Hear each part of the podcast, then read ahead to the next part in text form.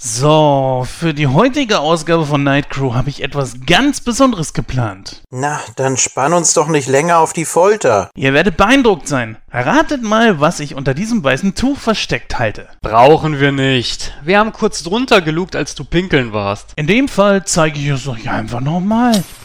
Tada! Und was soll das sein? Na, was schon? Es ist eine Zeitmaschine, Mann. Ey, Junge, das Ding besteht aus einem alten Sonnenschirm, der nebenbei bemerkt eine hässliche Farbe hat, einem durchgesessenen Bürostuhl und äh, die Lichter da. Äh, sag mal, sind das nicht die Glühbirnen, die ich gestern im Hausflur gewechselt hatte? Ja, ja, spottet nur. Ich habe sie bereits getestet und bin bis ins Jahr 2017 gereist. Ihr ahnt nicht, was uns zur hundertsten Ausgabe von Nightcrow erwartet. Glaubt's mir. Ich sage nur, das ist ein Star-Aufgebot der Extraklasse. Robert Downey Jr., Scarlett Johansson, Stefan Raab. Der kommt extra aus seinem Privatleben zurück für unsere Show und widmen uns einen eigenen Song. Glaubt mir, also ich wette, im Batman Nightcrow das wird der Mega-Hit des Jahres. Hört, hört. So ein Blödsinn. Ich verstehe eure Zweifel, aber ich werde es euch demonstrieren. So, in wenigen Augenblicken werde ich die dritte Dimension verlassen und mich in der vierten bewegen. Das kann ich auch. Liebe Zuhörer, ihr fragt euch jetzt sicherlich, was dieser Blödsinn soll. Es liegt natürlich daran, dass Christoph hier wieder irgendeinen Mist zusammengeschrieben hat, um das heutige Thema zu verballhornen. Ey! Nicht die vierte Wand, du Kretin, sondern die vierte Dimension. So, jetzt nur noch alles einstellen. Ich möchte jetzt einen Abschluss des MCU sehen. Also stellen wir das Jahr 2019 ein. Und los geht's. Ja, Jens verschwindet tatsächlich. Bei dieser Rauchentwicklung ist das auch kein Wunder.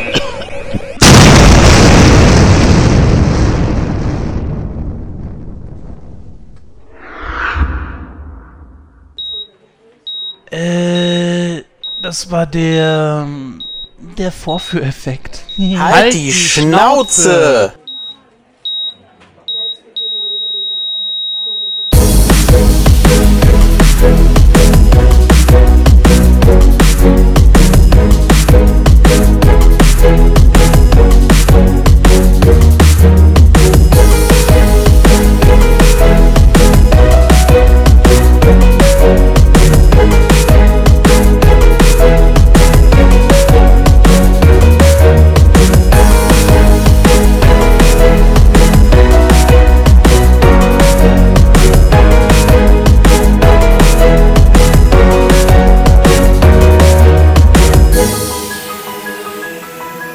Hallo und herzlich willkommen zu der 100. Ausgabe von Nightcrow. Ach ne, gar nicht wahr. Hallo und herzlich willkommen zu der 63. Ausgabe von Nightcrow. Ich bin der Christoph und ich begrüße ganz recht herzlich an meiner Seite den Jens und auch der Julian, der ist wieder mit dabei. Hallo Jungs.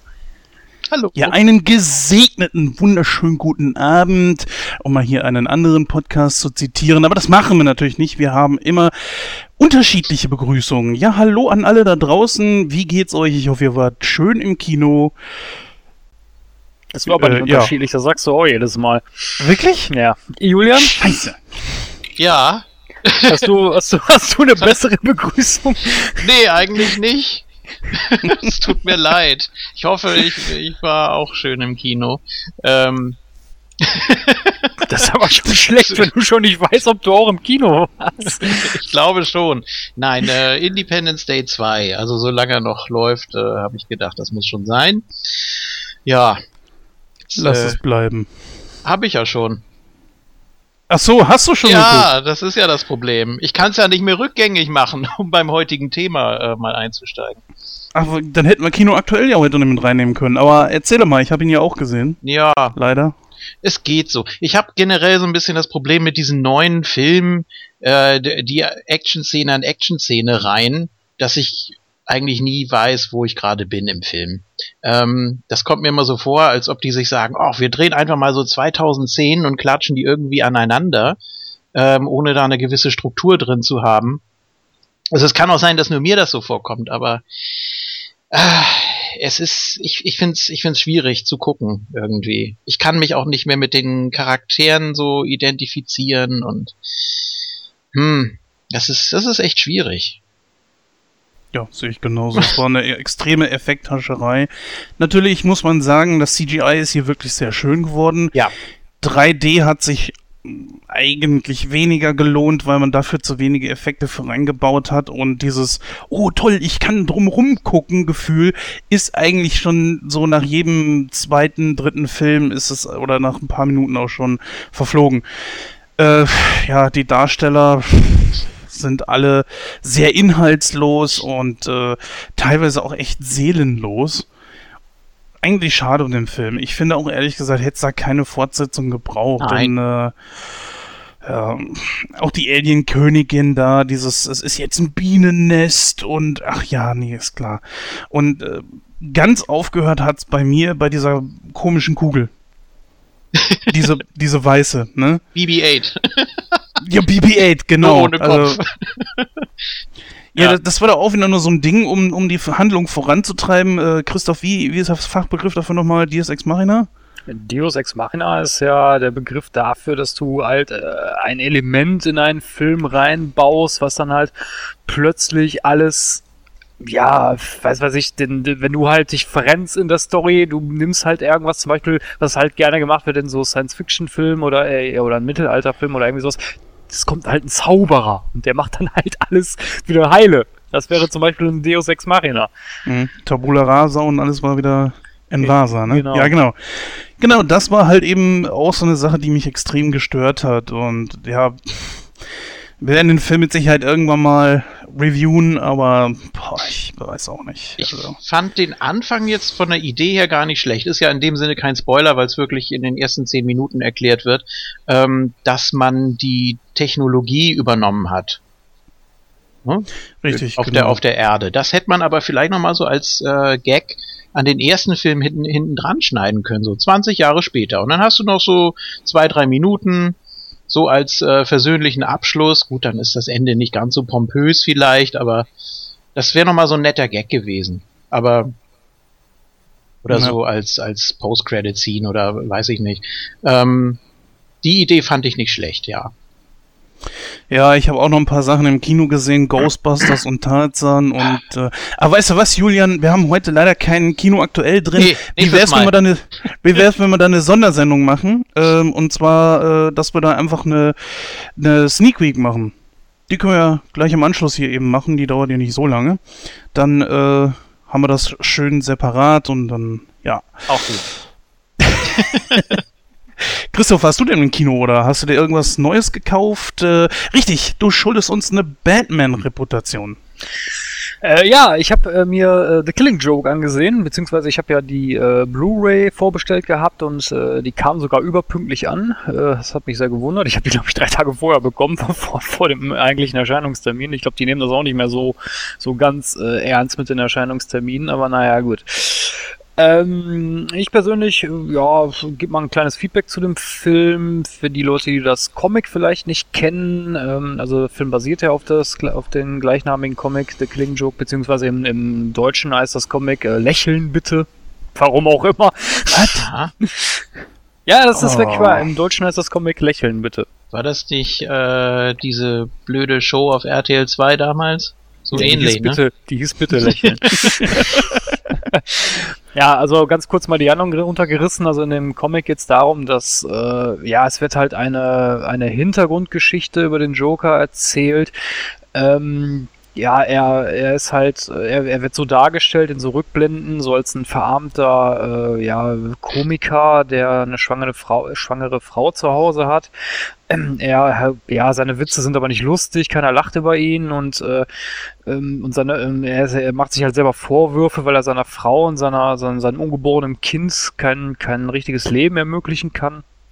Äh, Deswegen geht er dann einen Deal mit der Mafia ein äh, und die Mafia äh, möchte gerne in die Chemiefabrik äh, einbrechen, in der der Joker vorher mal gearbeitet hat, wo er aber gekündigt hatte, weil er halt äh, Komiker werden wollte. Ähm, dann kommt es halt so, dass die Frau stirbt bei einem tragischen Unfall und äh, ja, der Joker sieht dann halt auch gar keinen Grund mehr, diesen Deal da durchzu, durchzuführen, ähm, wird aber letztendlich von der Mafia dazu gezwungen. Ähm, er selber soll halt die Ide- Identität des Red Hood annehmen. Das ist ein, äh, ja, so, so, so ein, ja, wie soll man sagen, so, so eine Art Robin Hood der Unterwelt, sage ich jetzt mal. Ähm, das Kostüm selber tra tragen aber unterschiedliche Leute. Also die Mafia erklärt das so, ja, wir benutzen immer jemanden, äh, der nicht erkannt werden will und der muss halt dieses Kostüm tragen. der Joker trägt dann halt dieses Kostüm und die brechen in die Chemiefabrik ein. Ähm, dabei kommt es aber zu einer Konfrontation mit den Wachleuten. Ähm, es gibt eine kleine Schießerei. Batman taucht dann auf und äh, der Joker versucht zu fliehen, stürzt dann aber übers, über, über ein Geländer und in einen Chemikalienbottich rein, wodurch dann halt ja dieses, dieses typische Joker-Aussehen entstanden wird und dadurch wird er halt verrückt.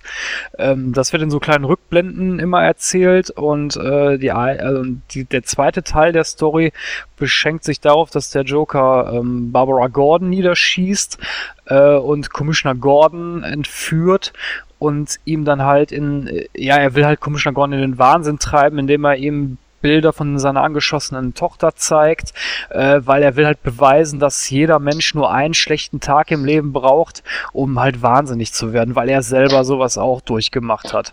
Ähm, das gelingt ihm aber nicht, weil Batman kommt dann halt dazu, er befreit Commissioner Gordon und es kommt zu einer kleinen Rangelei mit dem Joker, ähm, wo Batman dann letztendlich obsiegen kann. Äh, aber Batman oder beziehungsweise der Joker sagt dann, ja, dann schlag mich doch jetzt zusammen, so wie du es immer machst, aber Batman sagt dann, nein, ich möchte dich nicht zusammenschlagen, ich möchte dir ein Angebot machen, äh, ich werde dir helfen, ich möchte versuchen, dich zu heilen, vielleicht können wir zusammen auch, äh, ja, Freunde werden. Mhm. Aber der Joker lehnt dann ab und sagt dann, nein, für mich ist es viel zu spät, er erzählt ihm dann einen Witz und beide fangen an zu lachen. Und so endet auch das Comic. Ähm, in dem Film ist es eins zu eins umgesetzt. Das ist quasi dieselbe Story. Einziger Unterschied zum Film ist, ähm, es gibt eine 30-minütige Vorgeschichte äh, über Batgirl. Ähm, jetzt habe ich aus vielen Fanforen herausgelesen, da haben sich viele darüber beschwert, weil sie gesagt haben, ja, das hat ja den Film nur in die Länge gezogen und das war total unnötig. Äh, ich persönlich fand das nicht so. Also ich fand es okay, weil erstens mal geht's ja auch um Batgirl in der Story, Schrägstrich Barbara Gordon, von daher fand ich das ganz gut, dass im Film äh, auch so ein bisschen der Fokus auf, auf sie gelegt wird. Das fand ich okay. So, aber eine Sache hat mich auch an dem Film sehr, sehr massiv gestört. Das ist aber auch mein einziger Kritikpunkt und darüber haben sich auch viele Fans darüber aufgeregt und das kann ich auch nur so unterschreiben. Und jetzt, Achtung, Spoiler. Äh, in dem Film ist es so, dass Batgirl und Batman miteinander Sex haben. Fand ich total unnütz und unnötig, weil es hat die Story nicht vorangebracht, es hat äh, nichts zur Dramatik beigetragen, überhaupt nichts. Es war einfach nur total unnötig. Zumal das auch den Charakteren überhaupt, es hat nicht zu den Charakteren einfach gepasst, weil äh, Batman und Batgirl sind befreundet, Punkt. Batgirl ist die Tochter von Commissioner Gordon. Commissioner Gordon ist Batmans engster Verbündeter. Nein, sowas macht der nicht. Das war total unnötig. Äh, Ich hätte es verstanden, wenn, wenn die gesagt hätten, ja, äh, Batgirl hat jetzt hier ein Techtelmechtel mit Nightwing. Von mir aus, das war in den Comics auch so, das war in der Animated Series so, alles cool. Aber nicht mit Batman, was sollte denn der Scheiß bitte? Das war absolut unnötig und das konnte ich überhaupt nicht nachvollziehen. Ich weiß nicht, was die, was die Autoren sich bei diesem Scheiß gedacht haben. Ich meine, die Szene, die geht nur fünf, Min äh, fünf Sekunden. Äh, okay, aber trotzdem war es was, was dämlich. Es war einfach nur dämlich. Ähm, aber wie gesagt, ich will mich nicht auf diesen einen Punkt festbeißen, weil das wird dem Film im Gesamtbild nicht gerecht. Weil viele verbeißen sich genau auf diesen Punkt und sagen, ja, der Film war schlecht. Nein, war er nicht. Der Film war super. Der Film hat äh, die düstere Atmosphäre und die psychologischen Aspekte des Comics gut eingefangen. Ähm, ich muss die deutsche Synchro an der Stelle loben, die war großartig. Einziger Kritikpunkt, es gibt eine Szene, wo der Joker singt. ähm, die ist im O-Ton natürlich besser, weil der deutsche Synchronsprecher einfach nicht singen kann. Punkt. Das hat, das hat sich einfach nur scheiße angehört. Ähm, auch im O-Ton Mark Hamill und Kevin Conroy, die wieder in ihren Paraderollen äh, die beiden Akteure spielen, also den Joker und Batman, absolut top auf hohem Niveau. Ähm, aber wie gesagt, auch die deutsche Synchro ist eigentlich ganz gut, bis auf halt, wie gesagt, diese Gesangsstelle, die war halt im Deutschen ein bisschen schlecht. Ähm, einen kleinen Knackpunkt muss ich noch anbringen, und zwar das Ende. Ich habe ja vorhin gesagt, im Ende des Comics ist es so, dass der Joker einen Witz erzählt und äh, Batman und der Joker fangen an zu lachen und damit endet das Comic. Ist im Film auch so, allerdings fehlt da ein bisschen die Dramaturgie hinter. Weil ja, wie soll ich mich ausdrücken? Also im, es ist jetzt schwer zu erklären. Im Comic selber sieht es so aus, als würde der, als würde Batman den Joker erwürgen oder als um den Hals gehen. Im Film hingegen umarmen die beiden sich, fangen an zu lachen, der Joker hört irgendwann auf zu lachen, nur Batman lacht weiter. Ähm, die Sache ist halt die, ähm, im Comic ich weiß gar nicht, ob Alan Moore, der hat das Comic geschrieben, ich weiß gar nicht, ob er das selber mal aufgelöst hat. Ich meine mich aber zu erinnern, er hätte mal gesagt, der Leser soll sich selbst seine Meinung bilden. Es gibt mehrere Theorien, warum das Comic so endet. Entweder A, ähm, der Joker, äh, der Batman bringt den Joker um. Oder B, ähm, ist eine andere Theorie, ähm, die beiden lachen zwar miteinander, das macht Batman aber auch nur, weil er halt äh, irgendwie dem Joker so einen Gefallen tun will, weil er halt äh, auch wohl weiß, dass er früher mal ein Komiker war und deswegen lacht, weil früher niemand über ihn gelacht hat. Ähm, pff, welche Theorie man sich jetzt letztendlich da rausziehen mag, das bleibt jedem selber überlassen. Ich persönlich bin aber auch eher der Meinung, dass es, dass es wohl darum geht, dass Batman den Joker tatsächlich tötet in dem Comic und einfach selber wahnsinnig wird, weil das halt von der ganzen Dramaturgie und von den Geschehnissen und was in, den Kill in der Killing Joke erzählt wird, würde das am meisten Sinn machen. Im Film kommt das aber nicht so dramatisch rüber. Das ist noch so ein kleiner Kritikpunkt von mir, aber ansonsten ist der Film wirklich großartig und auf hohem Niveau. Also da kann ich sonst wirklich keine keinen Punkt finden, der mich enttäuscht hat, außer halt, wie gesagt, diese zwei Aspekte, die ich gerade genannt habe. Ja, klingt doch noch ein super Film. Der kam aber vorher auch schon auf Amazon oder so, ne? Habe ich, glaube ich, bei dir gelesen. Äh, ich bin bei Amazon Prime, deswegen habe ich ihn wahrscheinlich eher gekriegt. Das andere, das sonst wüsste ich nicht, warum ich den sonst drei Tage eher bekommen habe. Ach so, ich dachte, der wäre über äh, Amazon Instant Video äh, zu anzugucken gewesen. Äh, nee, also ich habe ihn, wie gesagt, ich bin Prime-Kunde und das habe ich ihn halt eher bekommen. Ich denke, ich vermute mal, dass es daran liegt. Ich weiß jetzt nicht, wie das bei Leuten war, die jetzt nicht bei Prime sind und den Film vorbestellt haben, ob sie den jetzt auch eher bekommen haben oder dann am Veröffentlich Veröffentlichungstermin, ne? Ja, ich wollte ihn ja leider im Kino gucken. Äh, was heißt leider? Also, es hat leider halt nicht funktioniert.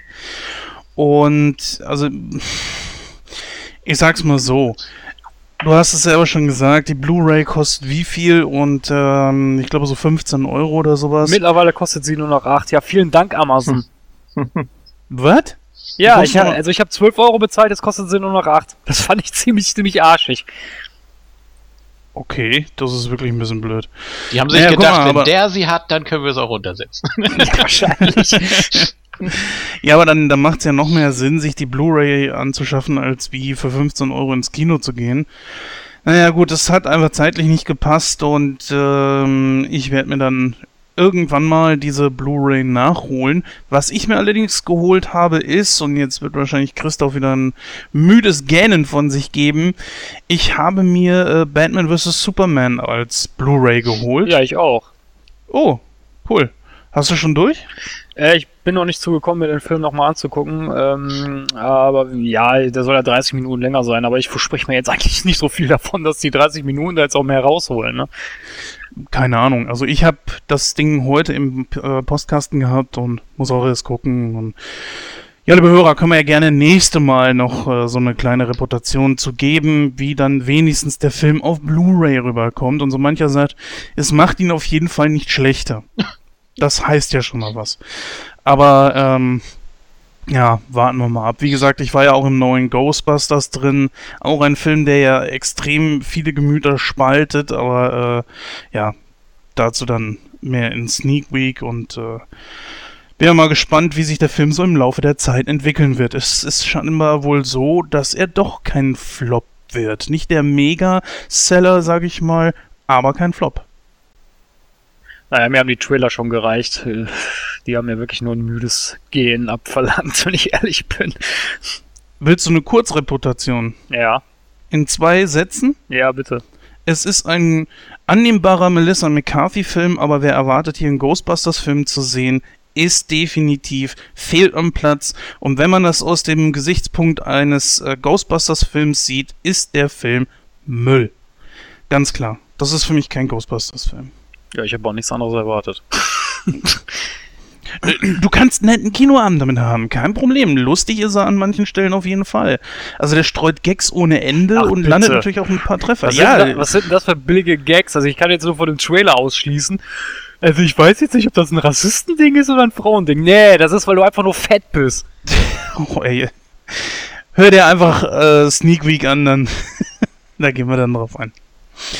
Ja, der Witz ist, wir haben ja heute nicht so viel Zeit und haben sie doch irgendwie und äh, naja, wir haben nicht so viel Zeit, aber sprechen über einen Mann, der alle Zeit der Welt hat und äh, bevor ich mich jetzt noch weiter verstricke, mach du weiter, Christoph. Ja, der Jens hat gesagt, heute geht es um Zeit.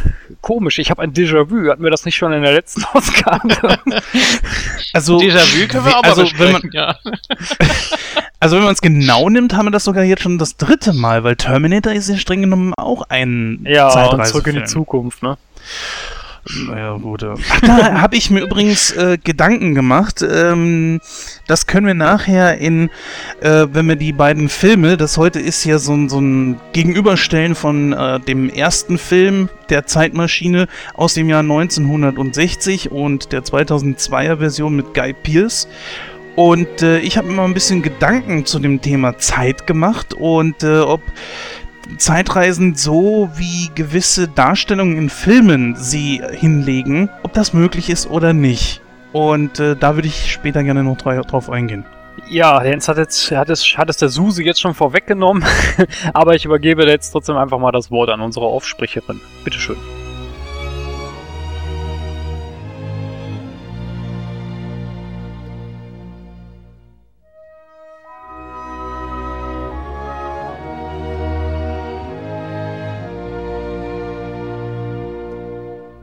Die neueste Ausgabe steht ganz im Zeichen von Die Zeitmaschine von H.G. Wells. Zum einen rezensiert das Team heute nicht nur den Klassiker von 1960, sondern auch das Remake aus dem Jahr 2002 mit Guy Pearce in der Hauptrolle. Hier nehmen die Jungs die Filme akribisch unter die Lupe und schauen nach Stärken und Schwächen. Anschließend vergleichen sie beide Filme miteinander in einer neuen Folge des Hollywood-Stammtisches.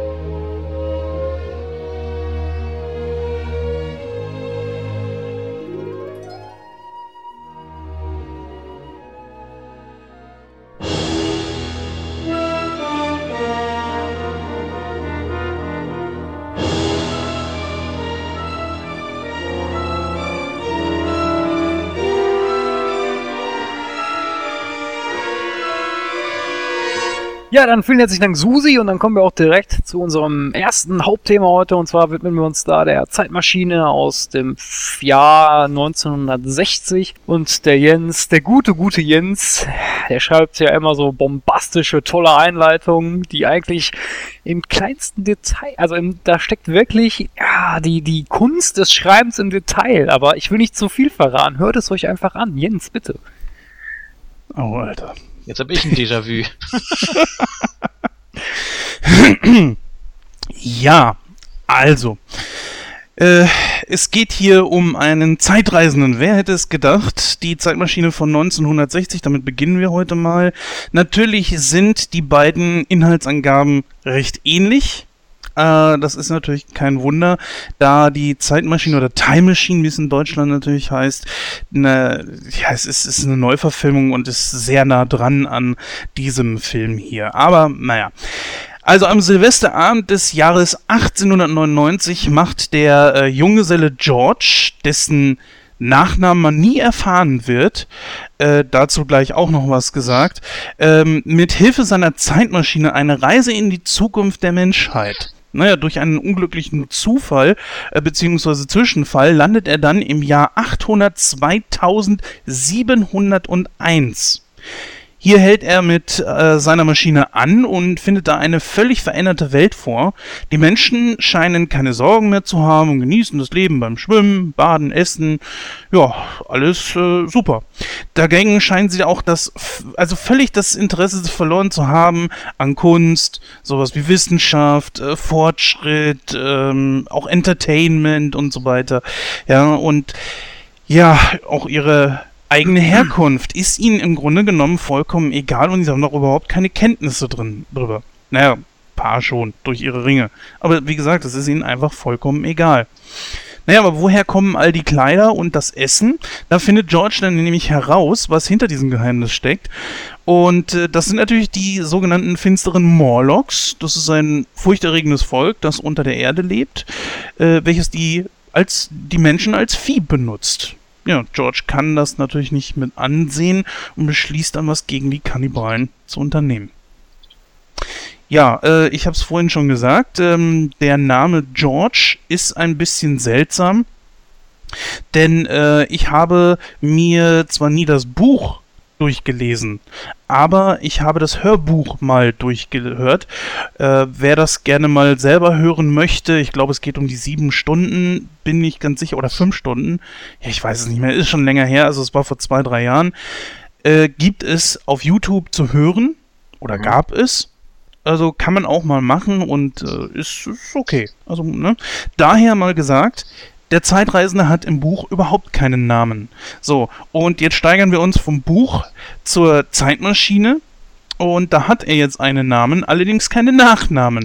Den wird er dann später allerdings in Time Machine haben. Also schöne Sache, dass man sich hier ein bisschen entwickelt hat. Naja, auf jeden Fall, äh, wie gesagt, der Zeitreisende hat im Buch normalerweise keinen Namen. Er bleibt einfach nur der namenlose Zeitreisende.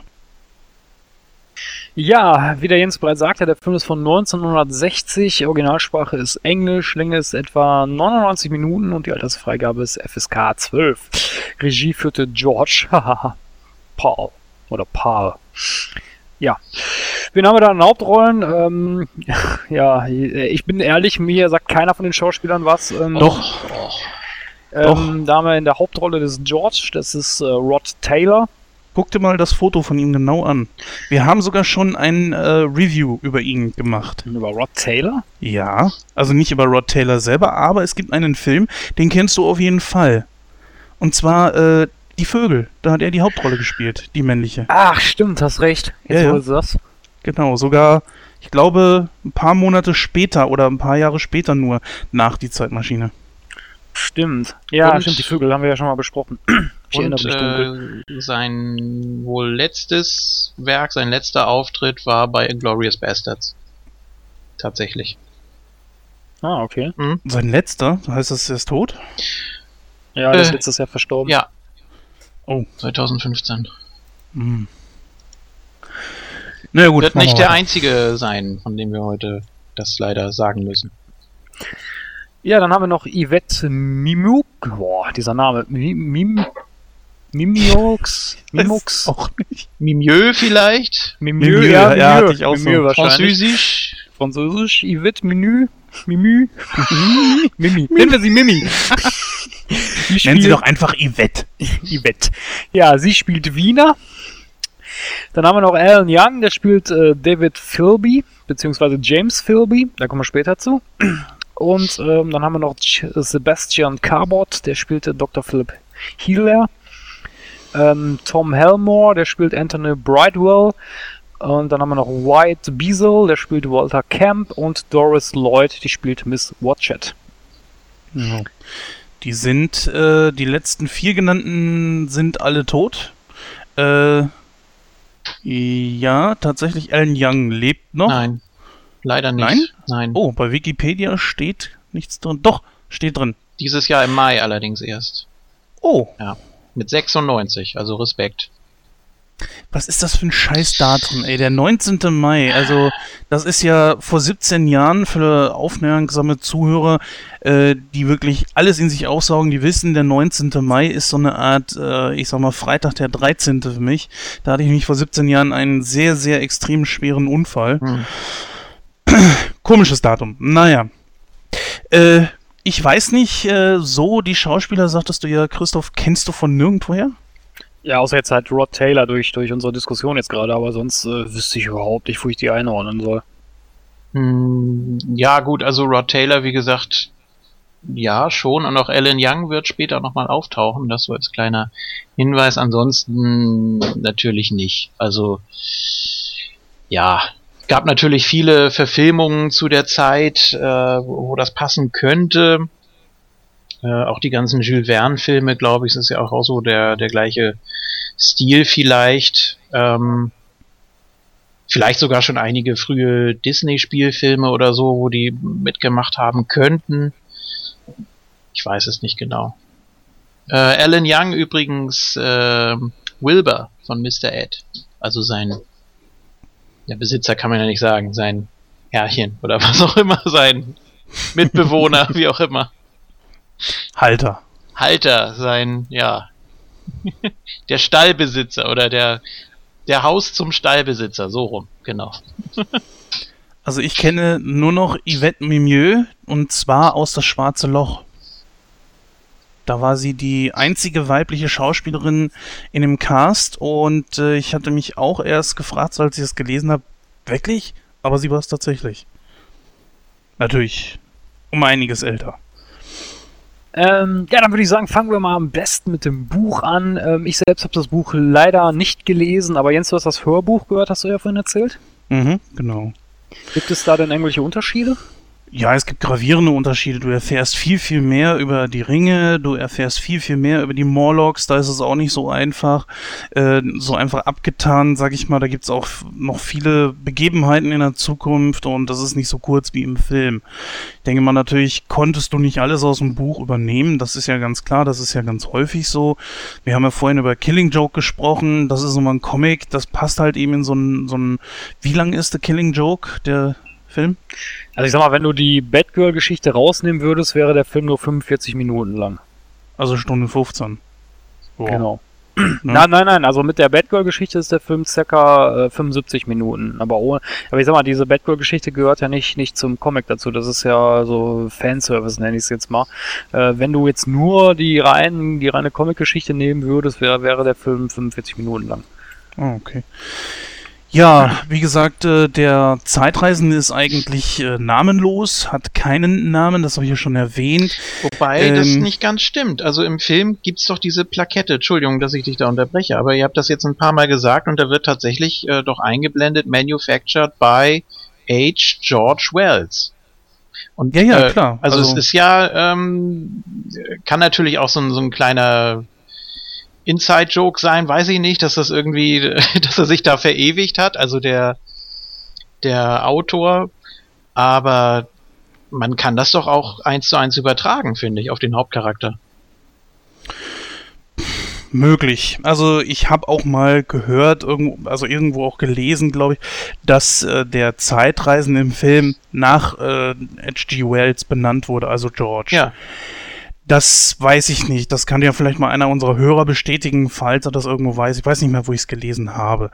Äh, nichtsdestotrotz, ähm, ja, gibt's da extrem große Unterschiede. Äh, auch mehrere Szenen unterhalb da, wo die Morlocks sind und nicht nur die eine, wo im Film George dann dort hinabsteigt und äh, ja, natürlich das Buch ist natürlich extrem äh, detaillierter als das, was wir da äh, sehen. Ne, ist ganz klar. Ja, dann würde ich sagen, äh, beleuchten wir mal als erstes den Hauptakteur in dem Film, und zwar ist das, äh, wie bereits erwähnt, der George. Ja, wie kann man George am besten beschreiben, Julian? ja, er ist äh, auf jeden Fall sehr ruhig und besonnen eigentlich. Also mh, er ist nicht so chaotisch wie sein Pendant im im Remake. Das ist mir als erstes aufgefallen, aber zum Vergleich kommen wir ja später. Ähm, er ist sehr, er ist sehr neugierig, sehr gewissenhaft.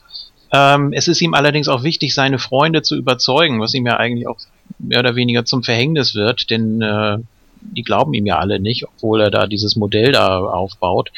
Ähm, also er ist auch so ein bisschen verloren eigentlich. Und selbst sein bester Freund Philby, der wendet sich ja anfangs, hat man zumindest so halbwegs den Eindruck, zumindest halb von ihm ab. Ähm, das ist natürlich schwierig. Also er ist, er, er fühlt sich sehr verloren in seiner Welt. Denke Ja. ich. Ja, er ist so ein, so ein ähm, ja, wie sagt man, so, so ein, so ein So Eigenbrötler, ne? aber zum Stück auch Idealist, würde ich sagen, weil er ja daran glaubt, dass die Menschheit irgendwann mal ohne Kriege und äh, Hass auskommt. Ähm, es ist nur die Frage, wann für ihn. Mhm. Also daran hält er ja fest.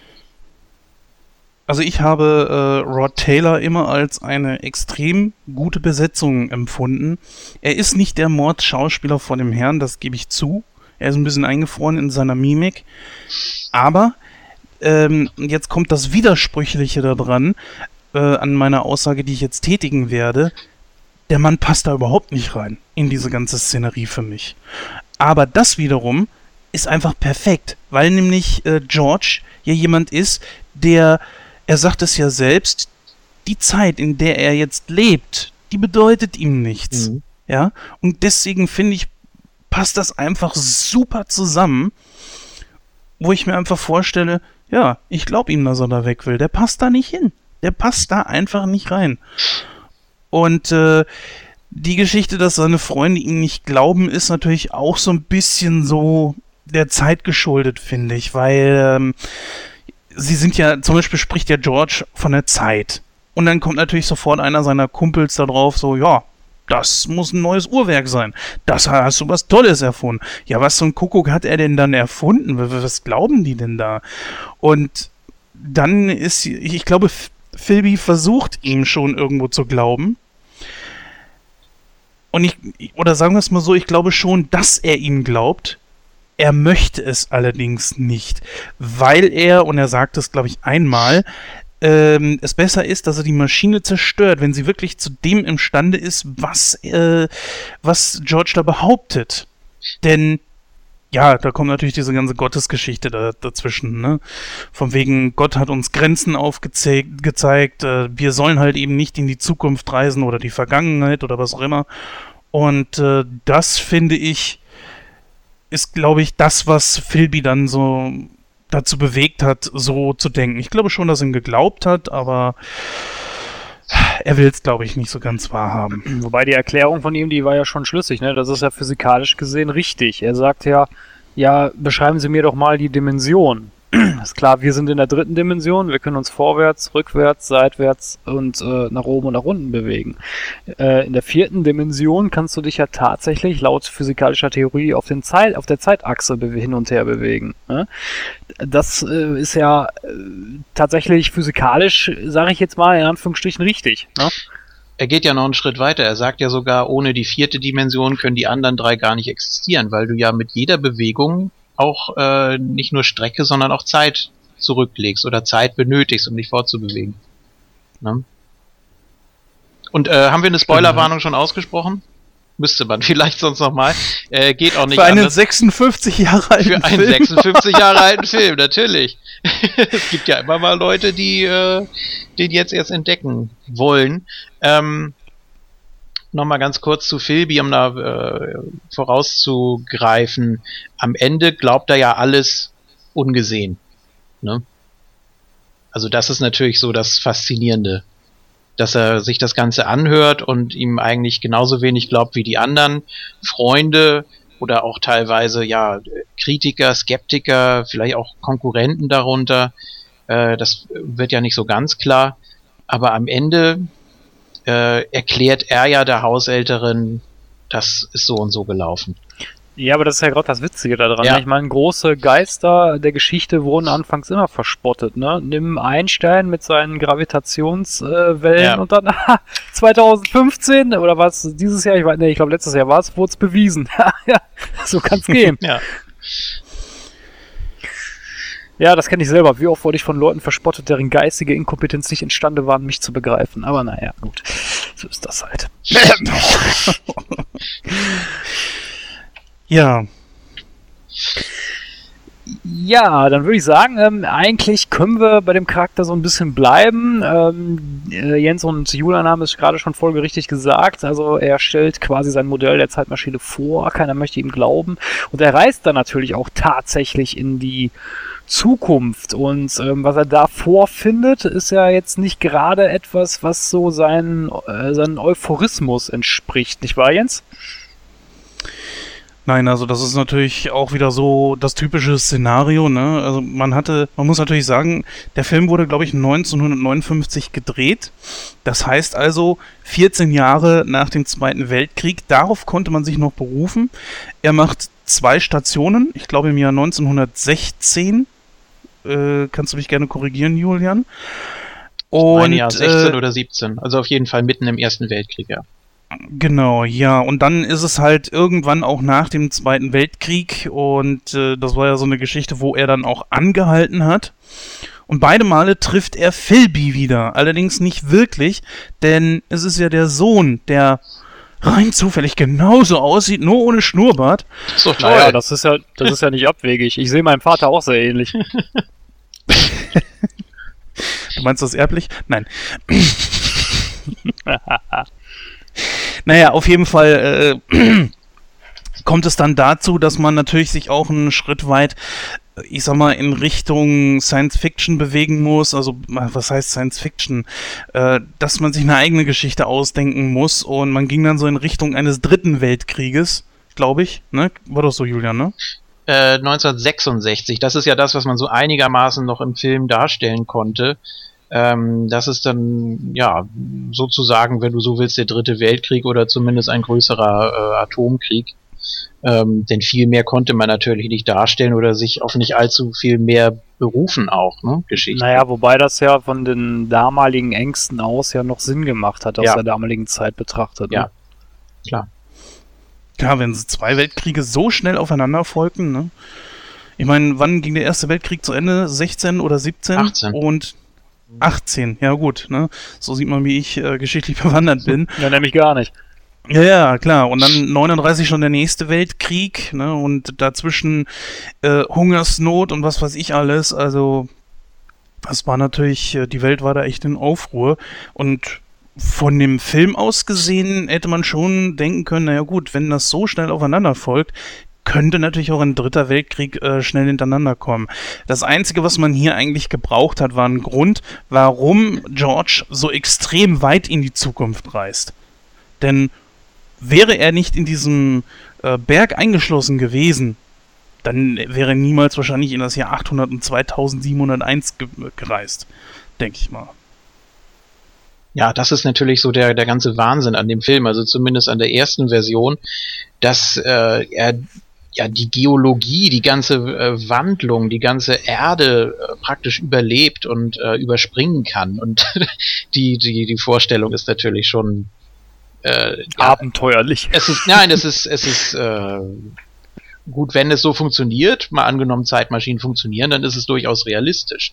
Und äh, es wurde ja auch so dargestellt, dass ihm in der Zeitmaschine nicht wirklich was passieren kann. Sie kann zwar Erschütterungen äh, erleben, aber sie kann nicht wirklich kaputt gehen oder er kann nicht wirklich zu Schaden kommen, während er reist. Weil ja alles, was da ist an Gefahren, praktisch sofort wieder verschwindet, in derselben Millisekunde, äh, je nach Geschwindigkeit. Er tastet sich ja so langsam ran, aber da kommen wir gleich zu. Da macht es übrigens der 2002er Film besser. Der zeigt ja richtig, dass die Zeitmaschine auch so ein Schutzschild um sich Ja, herum genau, hat. genau. Ja gut, das Und- konntest du in der damaligen Zeit ja jetzt nicht so darstellen. Ne? Ich sag's mal so, äh, die Enterprise damals soll ja auch ein Schutzschild gehabt haben und den konntest du auch nicht sehen. Hm? Er hätte man, hätte man vielleicht irgendwas zu sagen können. Naja, Hm. Wie, wie dem auch sei. Ich habe mir das mit der Geschwindigkeit, wie gesagt, erklärt, dass keine Gefahr lange genug da ist, um der Zeitmaschine was anzuhaben. Ja, So. das kann man so. Das kann man so sehen, ja.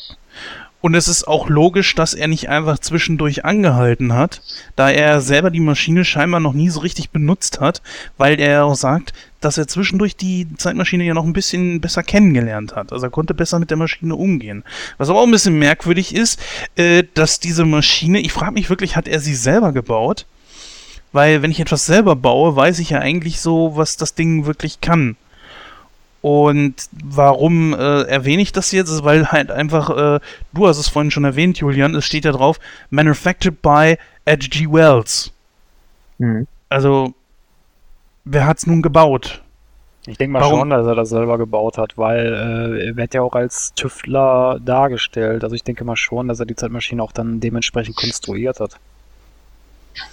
Ja gut, ich weiß jetzt nicht, wozu diese Plakette da gut war. Ob das jetzt irgendwie nur so ein versteckter Hinweis war. Ich was denke mal, das war mehr so ein Easter Egg, ne? Ja, denke ich auch. Ja, so, so ein bisschen äh, untypisch für die Zeit damals. Er hat sich ja auch dagegen gewehrt, äh, das Teil zu vermarkten oder überhaupt damit an die Öffentlichkeit zu gehen, was natürlich sofort alle äh, vehement bezweifelt haben oder äh, sich zumindest gewundert haben bei so einer großen Entdeckung. Da muss man doch mit an die Öffentlichkeit und so.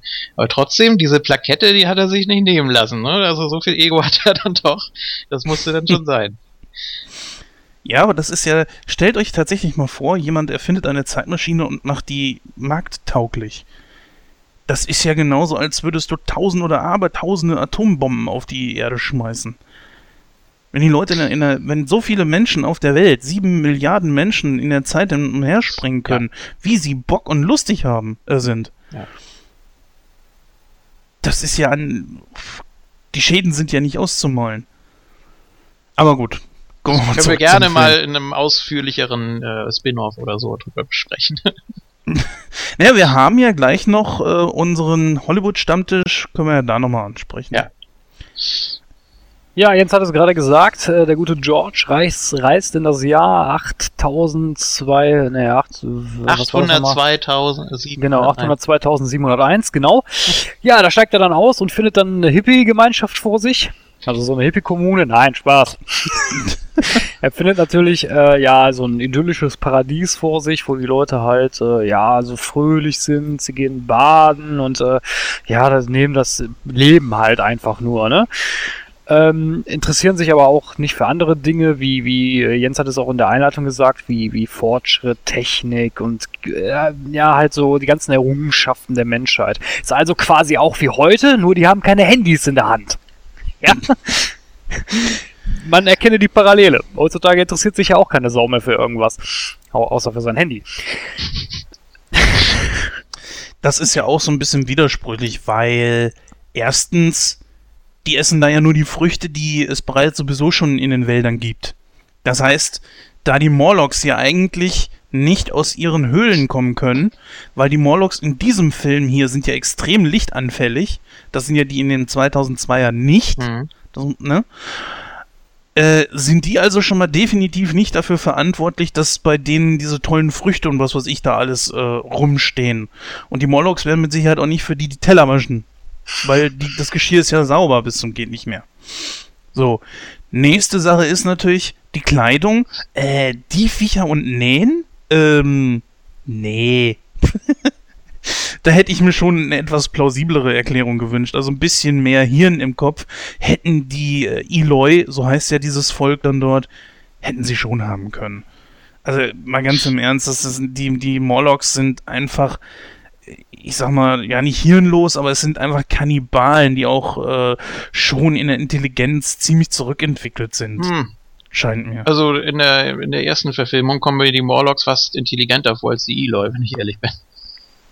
Das sind sie, ja, aber sind sie so intelligent? Ich meine, die äh, Eloi müssen ja wirklich irgendwie an ihre Früchte kommen und die Morlocks können ja nicht aus den Höhlen raus. Also wie schaffen es die Morlocks, denen, ähm, außer sie machen es nachts, was ich mir auch schwer vorstellen kann, weil sonst würden die Eloi ja dauernd nachts äh, Amok laufen, wenn da die Morlocks die ganze Zeit durch die Gegend rennen würden. Wie kommen die an die ganzen Früchte dran? Vor allen Dingen, warum die Mühe machen, das habe ich nicht so ganz verstanden. Ich meine, die geben sich da voll die Mühe. Ich meine, das ist ja für die für die Morlocks sind die Eloy ja nur Nutzvieh, so wie wir Kühe halten, sage ich jetzt mal. Ne? Warum so viel Mühe machen? Warum den Kleidung nähen, den da Essen hingeben, so ein Paradies hinstellen? Sind das Freiland-Eloys? Gibt es auch Eloys, die in so Legebatterien eingesperrt sind? Nee, also das habe ich auch irgendwie so nicht so ganz abkaufen können. Ja, vielleicht wäre es mal ganz gut gewesen, wenn da irgendeine Schwangere oder so durchs Bild gelaufen wäre. Ja, zum Beispiel. Ich meine, ja, es muss ja eine gewisse Population da sein, weil sonst funktioniert das ja mit, den, mit dem Essen nicht. Also, ne? Ist ja auch die Frage, ist das nur auf diesem einen Stück Land äh, der Welt so? Oder ist das auf der ganzen Welt so geregelt, ne? Ja, das stimmt, das ist der nächste Punkt. Ja. Das hat mich ja in beiden Filmen gestört. Im 2002er ehrlich gesagt noch mehr als hier, weil hier scheint es wirklich so, als wenn sich das nur auf ein ganz kleines Gebiet bezieht. Und in dem Moment, wo die, die Höhle abfackeln da unten, scheint es ja wirklich vorbei zu sein. Ja. Das ist ja im 2002er nicht. Da ist einiges anders, aber das äh, sehen wir ja nachher. Das, äh, ja. Wie, die, wie die Geschichte da unterschiedlich weiterläuft, ja. Ja, George, äh, ja, freundet sich halt mit dem Eloy an, lernt da auch eine Frau kennen. Das ist die gute Wiener. Gespielt von Yvette Mimi. Mimi, ja. Ja, kommt sich mit ihr so auch ein bisschen näher, kommt so ins Gespräch, ähm, findet das aber natürlich auch ein bisschen merkwürdig, dass die Leute sich halt für nichts interessieren. Äh, ich meine mich sogar zu erinnern, dass der, dass der George sogar ein bisschen was von sich erzählt, oder? Natürlich, er erzählt im Grunde genommen alles. Hallo, ich bin der Zeitreisende. Ich rette dich mal eben kurz aus. So eine völlig beknackte Szene irgendwie, weil kein Arsch interessiert sich dafür, dass sie da jetzt äh, kurz vorm Ertrinken ist. Also wie tief muss man in, in einem Mensch sein, weil sie sind ja scheinbar auch nicht doof. Sie können lesen, sie können schreiben. Ja, nee, schreiben nicht. Entschuldigung, das muss ich revidieren. Ähm, trotzdem sind sie ja nicht blöd, ja. Sie können Haare frisieren, sehen ja alle top aus, ja. ne? Und äh, ja, aber ist ja so, ne? Dass die sich dann aber wirklich für gar nichts mehr interessieren. Äh, ja. Was machen die, wenn einer auf einem großen Felsen steht und sagt, ich habe keinen Bock mehr auf ein Leben und äh, ich springe jetzt hier runter? Klatschen die Beifall oder was machen die? Ne, dann holen sie ihr Handy aus. Dann mache ich Foto durch Facebook. oh Gott, nein, das ist ja schrecklich. Wie die Lemminge natürlich, ne? Ja. Ähm, so ein bisschen. Also jeder für sich, alle anderen sind einem egal. Also der Begriff Zivilisation ist dann natürlich völlig ad absurdum geführt weil sich keiner für den anderen interessiert. Sie interessieren sich nicht für die Vergangenheit, auch nicht für die Zukunft. Sie haben keine Erinnerungen, keine Träume, gar nichts. Ähm, sind einfach völlig abgestumpft, abgeflacht, äh, dümmlich, kann man auch sagen. Wobei da ja in diesem großen Saal, wo sie da ja essen, an mehreren runden Tischen, da sieht man im Hintergrund wenigstens noch Leute sich unterhalten. Ähm, aber ansonsten, denen, denen ist egal, oder sie, sie haben kein Mitgefühl, es ist ihnen egal, ob jemand stirbt, ob es jemandem gut geht. Ähm, jeder lebt für sich und trotzdem, oder sie, sie dulden sich vielleicht gegenseitig als aus Gewohnheit auch, ne? Und ähm, vielleicht liegt das auch einfach daran, vielleicht war das nicht immer so, sondern immer diese diese Sirene, die ja in regelmäßigen Abständen oder in unregelmäßigen Abständen zu kommen scheint, äh, die einige von denen äh, in diesen Tempel lockt, äh, dass die die anderen natürlich schon mal so ein bisschen weich machen. Und dass die einfach so eine Matschbirne kriegen irgendwie. Könnte ich mir zumindest vorstellen. Ja gut, aber ich meine, es sind ja nicht alle Eloy äh, so, so dämlich. Also ich sage, die äh, Wiener zum Beispiel, sie nimmt ja George nachher mit und zeigt ihm diese Ringe. Ja, genau. Ne? Und die Ringe erzählen ja quasi, sage ich jetzt mal, die, die Evolutionsgeschichte bis zu diesem Zeitpunkt. Ne? Das, es wird ja gesagt, dass sich die Menschheit halt in zwei Zivilisationen aufgespalten hat. Einmal in die Eloy, die, am Son die halt ja, an der Sonne sind und die Morlocks, die halt an der Unterfläche leben. Wobei, äh, Jens, weißt du, woran mich diese Szene erinnert hat? Welche nochmal genau? Wo sie diese Ringe drehen? Äh Ja, spielst du jetzt auf Masters of the Universe? Ja, an? genau, richtig. Ach, ja, ja, hm, genau. Aber mal ganz im Ernst, äh, da hat zum Beispiel die Vorstellungskraft, die Science Fiction schon irgendwie wieder richtig gegriffen, finde ich, weil diese Ringe zum Beispiel finde ich eine sehr, sehr schöne Interpretation von einem Aufnahmegerät oder einer CD oder was auch immer, Mhm. ja. Zwar wirklich ein bisschen sehr spielerisch gemacht, aber trotzdem gar nicht so weit weg. Weil auf so kleinen Scheiben so, so eine Aufnahme drauf zu kriegen, sich das in den 60ern vorzustellen, ja, fand ich gar nicht so übel. Äh, ne, muss ich auch sagen. Also den Punkt fand ich für die Zeit damals auch, äh, wie du schon richtig sagtest, so, dass das so ein bisschen ans, an, an eine CD erinnert hat. Das fand ich auch gut. Fand ich äh, schön futuristisch dargestellt. Obwohl, warte mal. Jetzt helft mir mal. Hm. Eigentlich dürfte es die Dinger gar nicht geben. Was die Ringe. Warum? Ja, genau. Wenn er 66 das letzte Mal ähm, die Zeitmaschine angehalten hat, bevor dem Jahr 800 2701, im Jahr 66, 1966 ist ja praktisch die Welt untergegangen. Ja, es mussten ja die Menschen sich teilen und es darf ja eigentlich keinen richtigen, wirklichen Fortschritt gegeben haben, oder doch? Oder meint ihr, dass die, die auf der Erde, also äh, die, die Menschen, die oberhalb der Erde überlebt haben, dass die tatsächlich noch äh, irgendwo einen gewissen Fortschritt hatten? Naja, ich sehe das ja mal so, du siehst ja nicht viel von dem Jahr 66. Du siehst halt nur, dass dieser Atomkrieg herrscht äh, und dass die Leute halt fürchten, um, um ums Leben zu kommen, was ja wohl dann auch letztendlich äh, wohl kam durch den Dritten Weltkrieg. Aber du weißt ja nichts, was da eigentlich schon in der Zeit alles entwickelt wurde. Darüber wird ja überhaupt nichts gesagt. Jetzt können ja diese, diese, jetzt können ja diese Ringe Überbleibsel gewesen sein. Genau. Ich, ich muss natürlich jetzt sagen, im 2000, im 2000er Film wurde es ein bisschen besser gelöst als jetzt hier, weil da macht es ein bisschen mehr Sinn, obwohl ich das auch merkwürdig finde irgendwo, aber da kommen wir später zu. ähm, aber ne, so könnte ich mir das jetzt erklären, ne, dass das halt ein Überbleibsel ist, ist aus, aus einer vergangenen Zeit. Wobei ich mich da natürlich frage, wie kommt da die Information drauf, dass sich dann die Leute weiterentwickelt haben, ne? Ja, das, das ist natürlich so ein Plotpoint, äh, den, den, der hat mich doch irgendwie, ehrlich gesagt, ziemlich gestört. Weil, ähm, komme ich aber gleich drauf.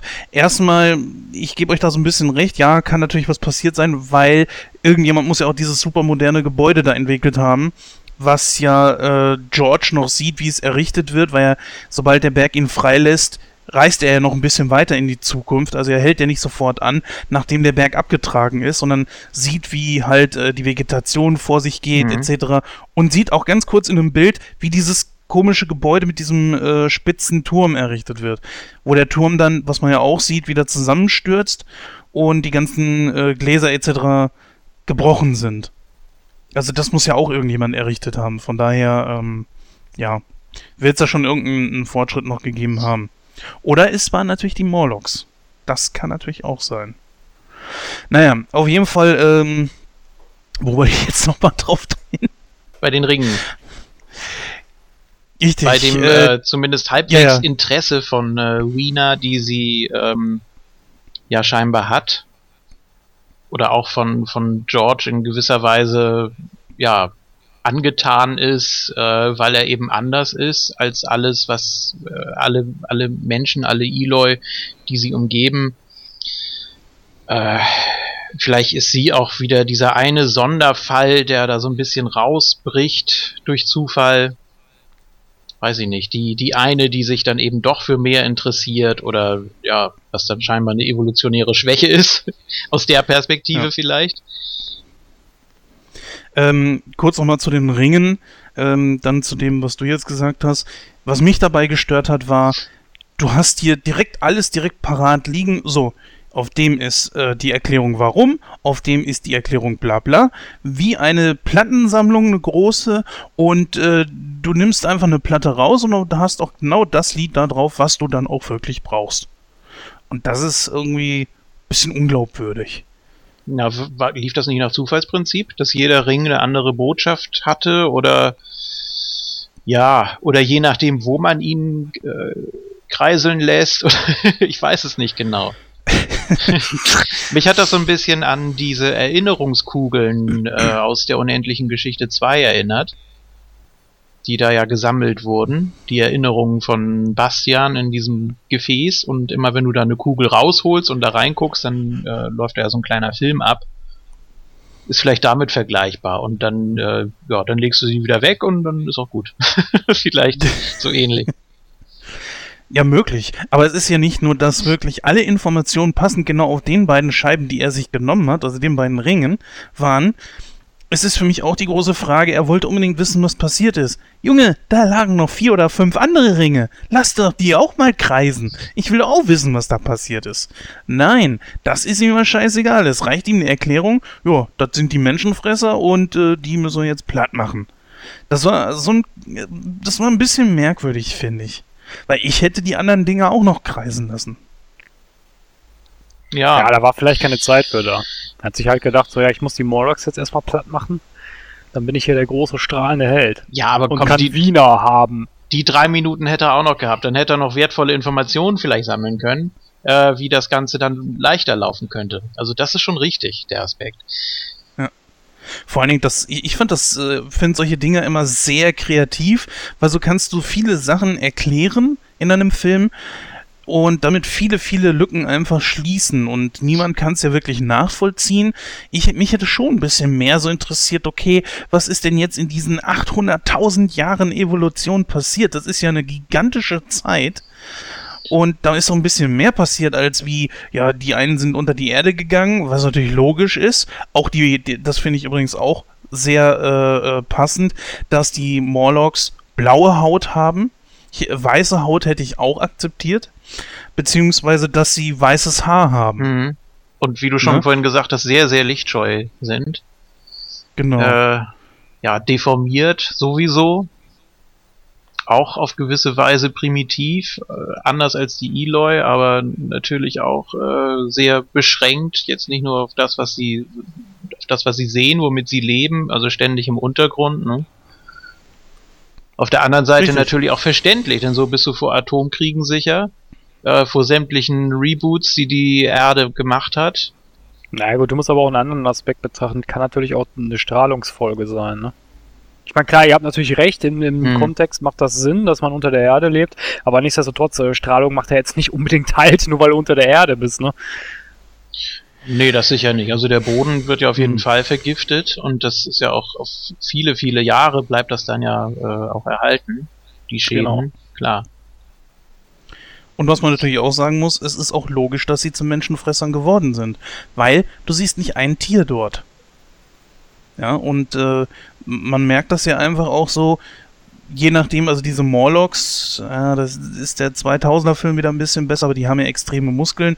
Diese hier haben das nicht. Gehen wir da mal davon aus, sie brauchen wirklich viel Kraft. Ihr wisst, wie das ist Mhm. mit Leistungssportlern. Äh, wir hatten ja zum Beispiel, ja, das ist schön, dass du hier bist, Julian. Das war ja sogar, dass damals äh, CM Punk als äh, Vegetarier trotzdem angefangen hat, wieder Fleisch zu essen. Erinnerst du dich daran? Ja, das lag aber mehr oder weniger an dem Stress. Also man, man kann sich natürlich, man kann natürlich versuchen, äh, sich einen bestimmten Lebensstil anzueignen, aber wenn die Umstände sich ändern oder entsprechend sind, äh, dann wird das natürlich immer schwieriger, klar. Genau, und bei ihm war es ja auch so, ja gut, Stress, ähm, er brauchte einfach die Energie. Ja, so. ja. Und äh, wenn jetzt mal wir davon ausgehen, dass die Morlocks wirklich sehr viel Energie brauchen, um sich, was weiß ich, durch die Höhlen zu wühlen, um neue Gänge zu schaffen, keine Ahnung, dann ist ja klar, dann brauchen sie Fleisch. Und äh, dass sie sich nicht nur von diesem Gemüse da oben ernähren können, ähm, naja, macht sie dann vielleicht automatisch zu Kannibalen, weil wenn die Menschen die einzigen da sind ähm, und keine Tiere, bleibt ihnen nichts anderes übrig. Also ich versuche mir das jetzt Ja. natürlich irgendwie zusammenzureimen. Das, das würde auch erklären, warum sie äh, zumindest äh, da die, die Früchte belassen. Ganz einfach, um die Eloy zu mästen, mal ganz brutal gesagt. Ähm, dass sie schon wollen, dass es denen bis zu einem gewissen Punkt gut geht, bis sie eben so weit sind, da mithilfe dieser Sirene in den Tempel zu laufen, wie die Bekloppten. Ähm, das kann natürlich schon sein, oder dass sie die, die Kleidung zur Verfügung stellen, damit sie sich äh, warm halten und nicht krank werden oder keine Ahnung. Und der Fetteste, der es nicht rechtzeitig schafft, der wird dann gefressen, oder wie? Nö, der bleibt ja für immer draußen dann. ich kann nicht mehr. Lasst mich zurück. Oh, ich habe so viel Früchte gefressen. Oh.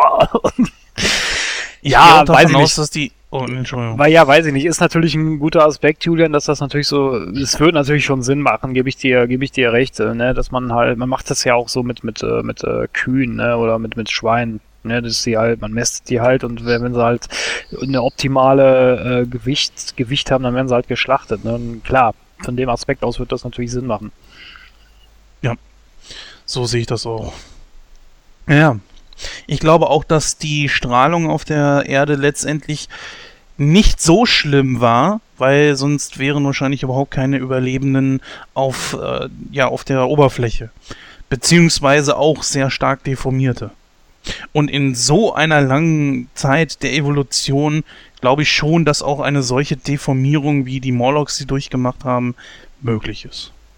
Ähm, jein. Also ich sag, also klar, die, die, ähm, muss das ein bisschen anders sehen. Also, ähm, der eine Punkt, den ihr gesagt habt, es macht natürlich Sinn, dass die Morlocks halt lichtscheu sind, dass sie vielleicht blaue Haut haben, weiße Haare, weil sie halt unter der Erde leben. Klar, das macht Sinn. Die Deformierung kann natürlich von der Strahlung kommen. Das kann natürlich auch sein. Das ist natürlich jetzt nur reine Spekulation. Äh, andererseits, äh, Warum das jetzt bei den Oberflächenbewohnern, bei den Eloy nicht so ist, kann ich nicht ganz teilen, weil ähm, es vergeht ja eine ungeheure Zeitspanne. Jetzt ist natürlich die Frage, jetzt gehen wir wieder in die Wissenschaft rein, ist natürlich jetzt die Frage, sagen wir mal, die haben jetzt Uran genommen für die, für die, äh, für die, äh, hier, für die, für die Atombomben.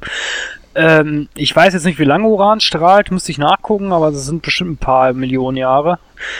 Ähm, kann natürlich sein, wenn sich die Strahlung nach und nach abbaut, ähm, dass natürlich auch entsprechendes Erbgut, sage ich jetzt mal, sich wieder verändert. Ne? Das muss ja jetzt nicht so sein, dass dann halt alle Oberflächenbewohner jetzt über Jahre hinweg dazu verdammt sind, äh, irgendwelche Fehlgeburten auf die Welt zu bringen. Ne? Das kann sich ja auch wieder ändern.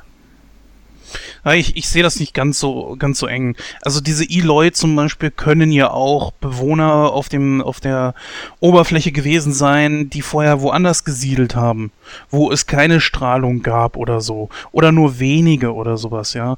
Ähm, und in so einer extrem langen Zeit kann sich vielleicht auch deren Körper so an die Strahlung gewöhnt haben. Wir wissen ja, dass in, in Tschernobyl etc. Äh, es Leben auf jeden Fall gibt, möglich ist. Es gibt ja Lebewesen wie Würmer und so weiter, Ja, die dort überleben können. Würmer sind jetzt nicht so komplex aufgebaut wie ein Mensch, ne?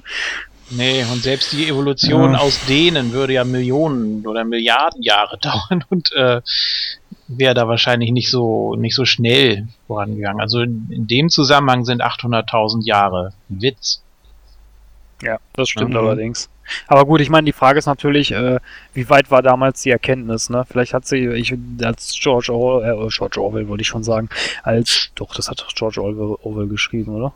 Das Buch? Ne, gar nicht, oder? Wells. Doch. Wells. Ja. Ähm, als äh, George Wells das Buch geschrieben hat, äh, ist natürlich jetzt die Frage, ob man da schon so die Kenntnis hatte, wie lange jetzt, was weiß ich, äh, ein radioaktives Material strahlt. Ne? Ich glaube aber eigentlich eher nicht. Ja, naja, jetzt bewegen wir uns natürlich schon ziemlich weit weg. Ich glaube nicht, dass H.G. Wells, ich weiß gar nicht, wann wurde denn das Buch überhaupt geschrieben, dass der sich da wirklich groß Gedanken dazu gemacht hat oder dass man damit schon die Erkenntnisse darüber hatte, wie was so funktionieren kann. Und vielleicht sind auch 800.000 Jahre an Evolution ein bisschen wenig. Hm, naja. Ich würde es einfach mal so akzeptieren. Also ich Für unmöglich halte ich es ja, gehen wir davon aus, dass es etliche Reboots gab, aber trotzdem die Evolution der Menschheit oder was auch immer daraus dann entstanden ist. Oder es war für die Evolution wahrscheinlich am leichtesten, sage ich mal so in Anführungsstrichen, den, äh, den Menschen neu zu generieren. Weil man zu dem damaligen Zeitpunkt davon ausgegangen ist, es gibt nichts, was äh, dem noch höher stehen könnte.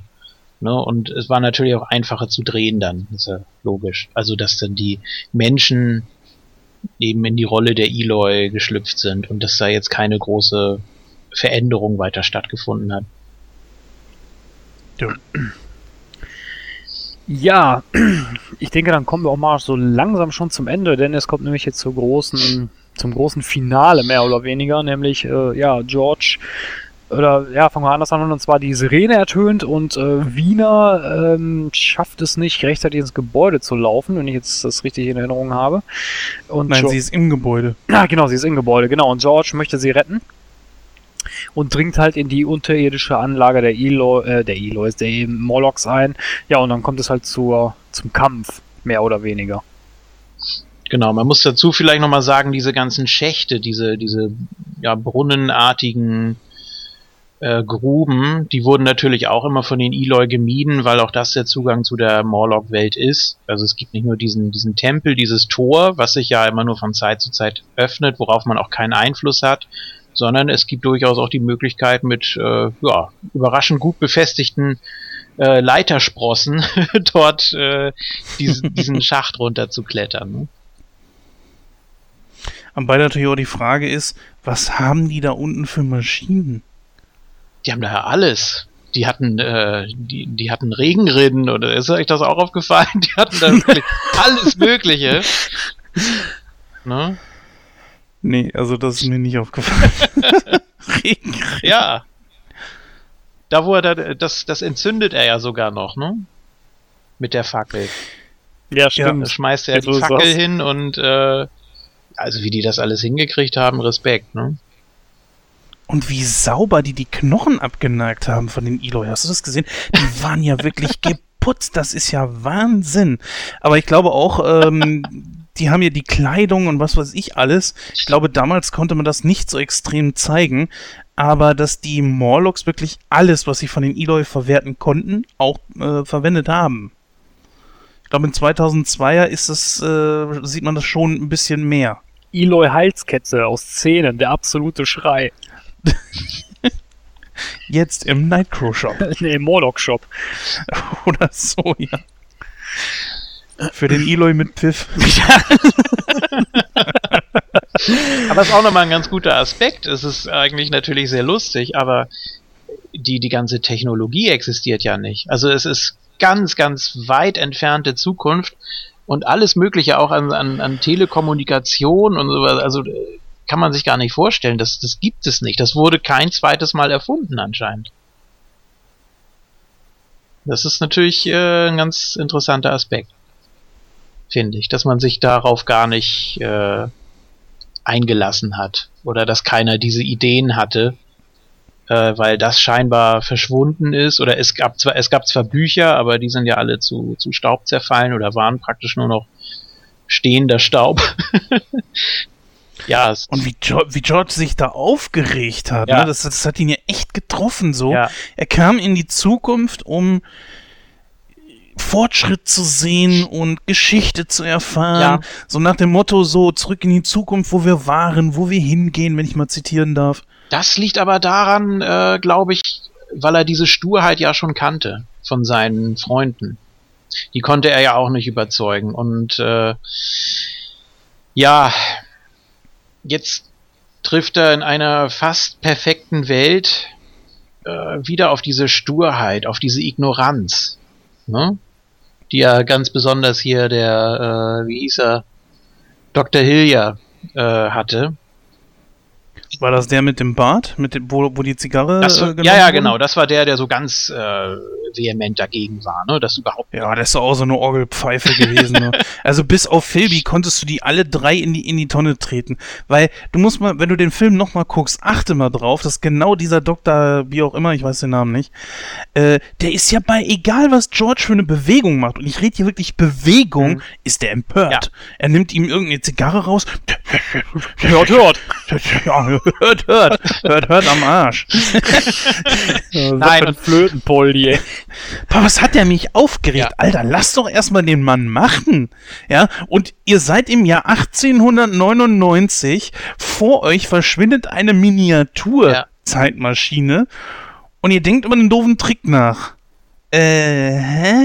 Ähm, er hat das, er hat ja auch die Oh vierte, Mann. er hat ja auch die vierte Dimension nicht verstanden. Er wurde ja auch richtig aggressiv, als er da mit der Hand über den Tisch wischte. Ja, wo ist sie denn jetzt? Wo ist sie denn jetzt? Ja, die ist immer noch hier, nur zu einer anderen Zeit. Und Zeit verändert Raum. Und ach, das ist doch alles. ja, da muss man aber auch sagen, äh, dass George es wirklich schlecht erklärt hat. Findest du? Ja, ich hätte das einfach so gesagt. Für einen Doktor? Du gehst, du gehst einfach in die Zukunft oder in die Vergangenheit.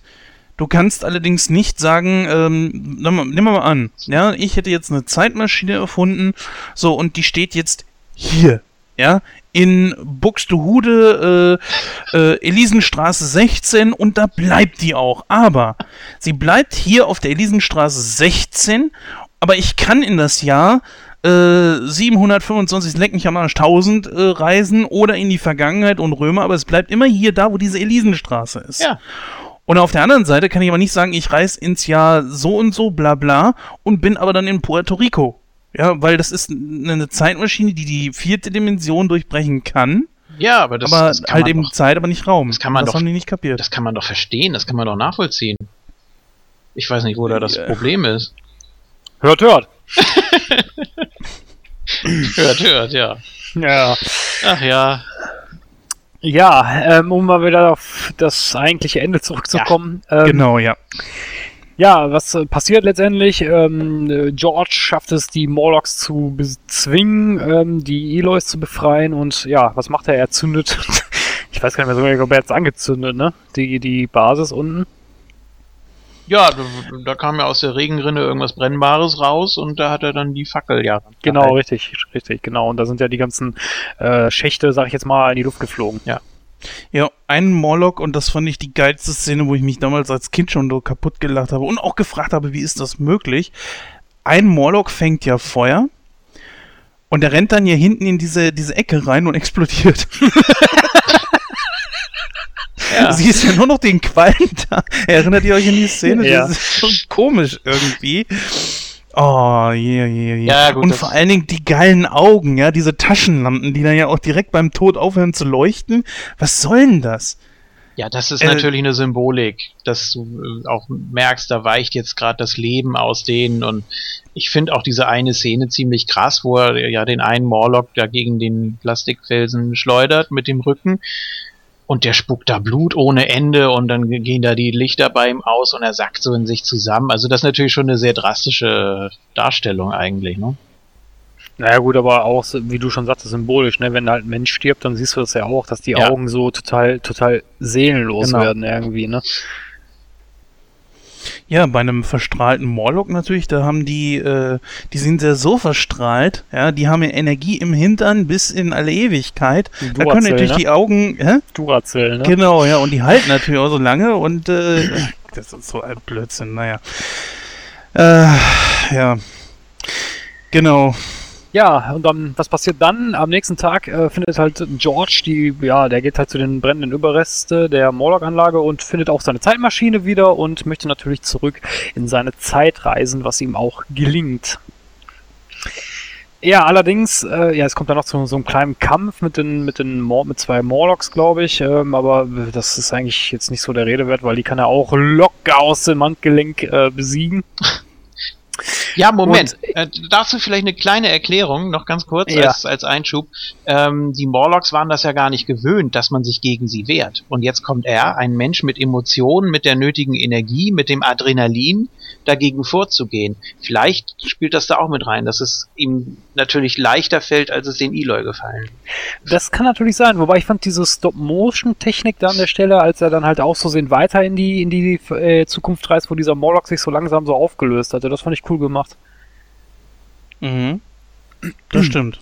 Ja. Macht ja aber auch Sinn. Man hat ja auch am Anfang so die Zeit, die Darstellung der vergehenden Zeit, hat man ja genauso gemacht. Ja, natürlich. Also äh, legendäre Szene natürlich auch äh, die Schaufensterpuppe hat man ja im äh, Remake nur so angedeutet oder da war es zumindest nicht die Hauptfigur, aber mit der hat er sich ja auch am Anfang identifiziert. Ne? Sie ist nicht gealtert, musste aber alles mitmachen, den Wandel der Zeit, den Wandel der Mode und äh, so konnte er das natürlich immer sehr gut beobachten. Also das ist ein sehr schönes Stilmittel gewesen, fand ich, diese Schaufensterpuppe. Ich bin der Puppenbeglücker vom Karstadt. Ja, Ja, den Spruch habe ich geklaut, liebe Zuhörer. Ich weiß, einer wird jetzt sagen, oh, den Spruch hast du geklaut. Ja, habe ich, egal. Fiel mir aber gerade so ein. So.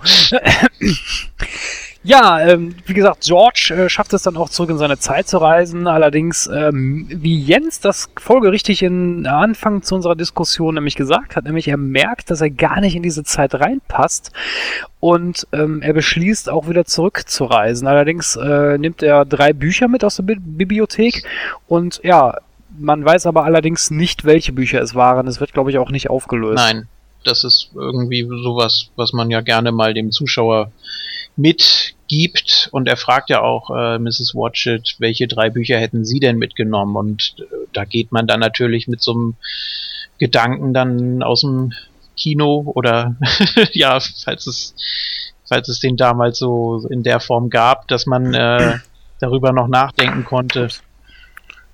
Ah, weiß ich nicht. Das wäre natürlich was gewesen für einen schönen langen Abspann, gab's ja damals nicht.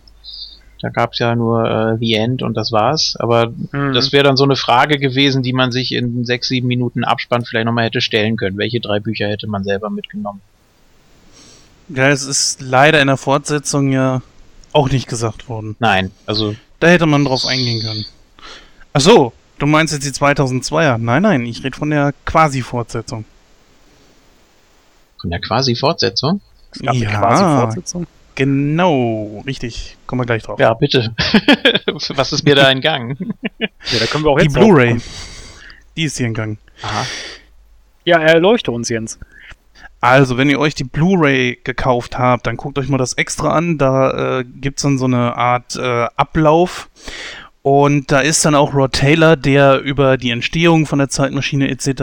redet. Und irgendwann, ich weiß nicht so, ich glaube ab der 40., 50. Minute, stehen äh, Alan Young, äh, also steht Alan Young in so einer Art äh, Wintergarten, der den Wintergarten von äh, George darstellen soll. Sieht natürlich nicht ganz so aus, ist ganz Du klar. meinst jetzt äh, The Journey Back. Das ist auch auf der DVD drauf. Ah, richtig, genau. Hast du das gesehen? Okay. Ich erkläre es aber trotzdem mal Mhm. zu Ende. Ähm, wie gesagt, ist es eine Quasi-Fortsetzung, ist es keine wirkliche Fortsetzung, aber man kann sich das schon irgendwie zurechtbiegen oder man kann es annehmen. Man muss es aber nicht. Wie gesagt, ist es dann so, dass ähm, der ähm, Philby trauert halt eben um seinen Freund und der taucht dann plötzlich aus der Zeit heraus wieder auf Mhm. mit der Zeitmaschine, ist sichtlich gealtert, um bestimmt 30 Jahre oder so. Und der sagt dann, George, du musst mit in die Zukunft kommen. Und der will das allerdings nicht. Um das kurz zu machen, äh, ist George aus der Zukunft zurückgekommen, um seinen Freund vor dem Tod zu retten. Wir wissen ja alle aus dem Film, dass er genau weiß, wann George gestorben ist. Und das will er verhindern. George will es allerdings nicht. Und dann verabschieden die beiden sich wieder, so nach dem Motto so, du kommst doch bestimmt irgendwann mal wieder vorbei und ja, ja, bla bla.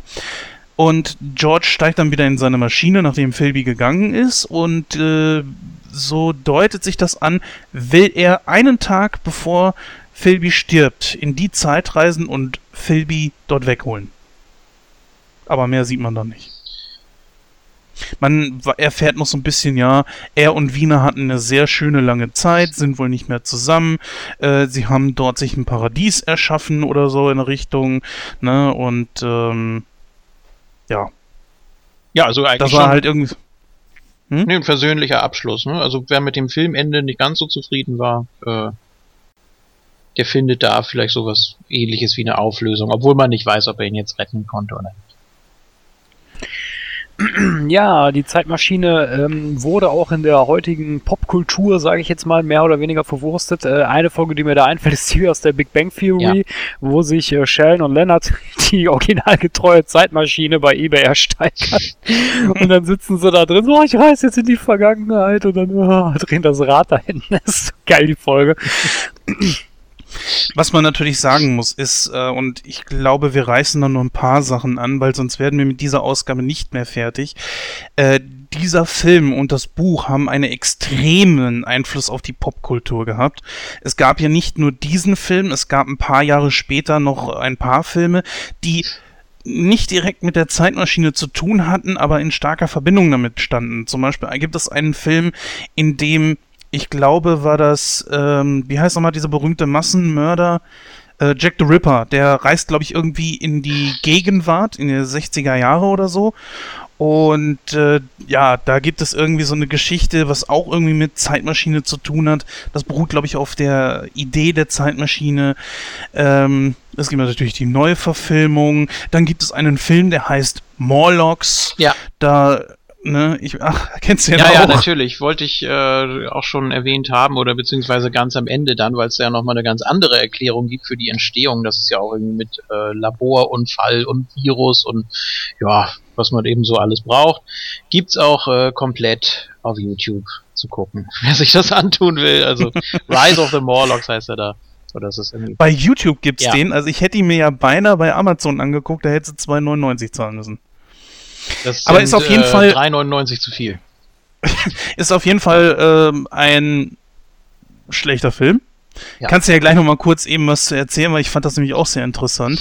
Äh, einer meiner Lieblingsschauspieler spielt dort mit, und zwar David Hewlett und Robert Picardo übrigens. Beide Schauspieler haben in Stargate beziehungsweise Stargate Atlantis auf jeden Fall schon mal zusammen gespielt. Also ich habe ihn leider noch nicht gesehen, deswegen freue ich mich da gleich schon auf deine Reputation. Vielleicht öffnet das so ein paar Türen, wo ich mir sage, die bleiben für mich eigentlich noch verschlossen. Ähm, ja, wie gesagt, es gibt etliche Sachen, ja. Es gibt zum Beispiel auch auf dieser DVD bzw. Blu-ray äh, so eine Szene, die sehr schön, da setzt sich nämlich Michael J. Fox in diese Zeitmaschine. Mhm. Auch ein sehr skurriles Bild. Und zwar genauso, das muss ja ungefähr so 85, 86 gewesen sein, wo er wirklich noch aussieht wie im ersten Teil von Zurück in die Zukunft. Ja, also da gibt es so viele Sachen, äh, ist schon Hammer. Auch dieses, dieses Jahr 800, 2701 wird so häufig irgendwo rezensiert.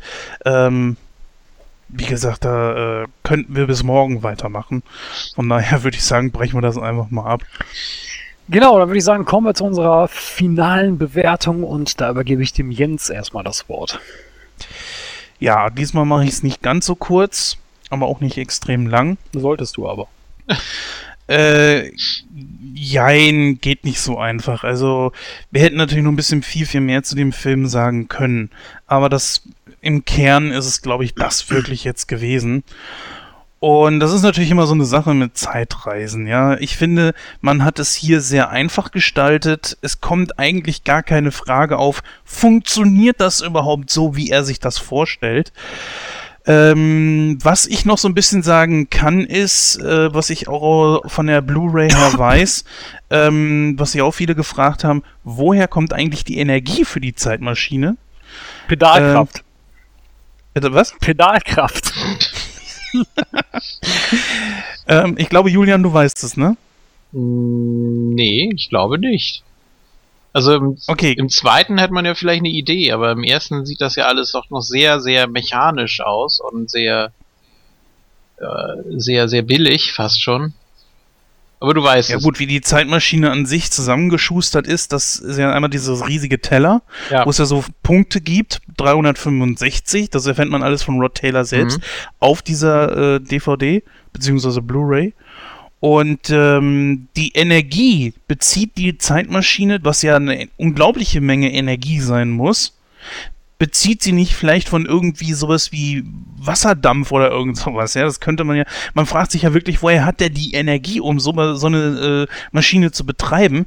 Das ist aus diesem äh, Kristall, den er da jedes Mal wieder abschraubt. Stimmt, ja, den gibt's ja auch im zweiten. Ich äh, meine mal gehört zu haben, dass es im, im zweiten ähm, irgendwie mit, mit Lichtenergie oder sonst irgendwie, also jetzt nicht Solar, sondern dass wirklich die Kraft aus dem Licht da irgendwie äh, gefiltert und umgesetzt wird. Also das würde ja auch diese merkwürdige Konstruktion da, die ja eher so an so einen, an so einen Leuchtturm Inneres äh, erinnert im zweiten Teil, äh, würde das vielleicht erklären, aber wie das genau ablaufen soll.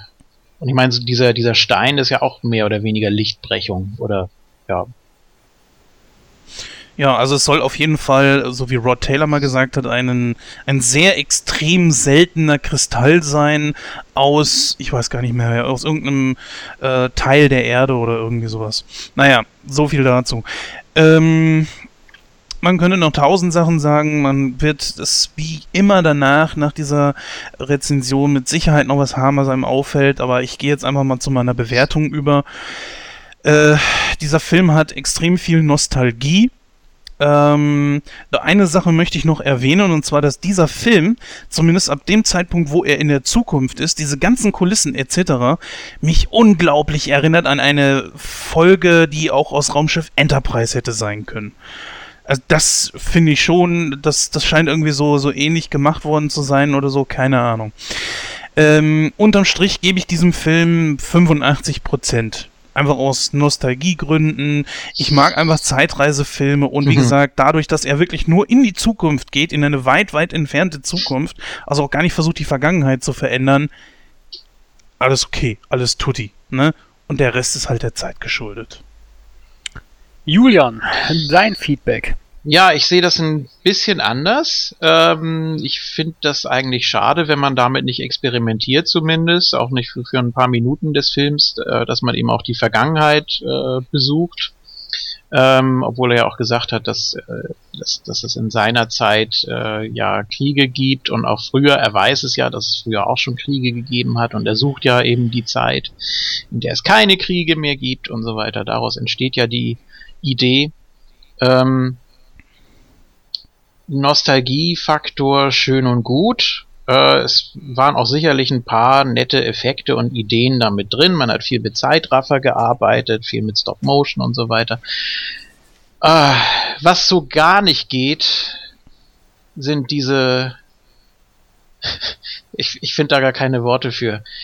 Diese Automodelle in der Lava, die man die kannst du für ein, zwei Sekunden einblenden, aber du kannst doch nicht den Verlauf da zeigen richtig, wenn du siehst, dass das kleine, billige Plastik-Spielzeugautos oder sonst irgendwas ist, äh, riesige Flammen aus der Lava, äh, dargestellt von äh, teelichtgroßen Flammen, finde ich, finde ich unmöglich. 1960 hin oder her, aber man muss auch damals schon gesehen haben, dass das einfach scheiße aussieht. Es tut mir leid.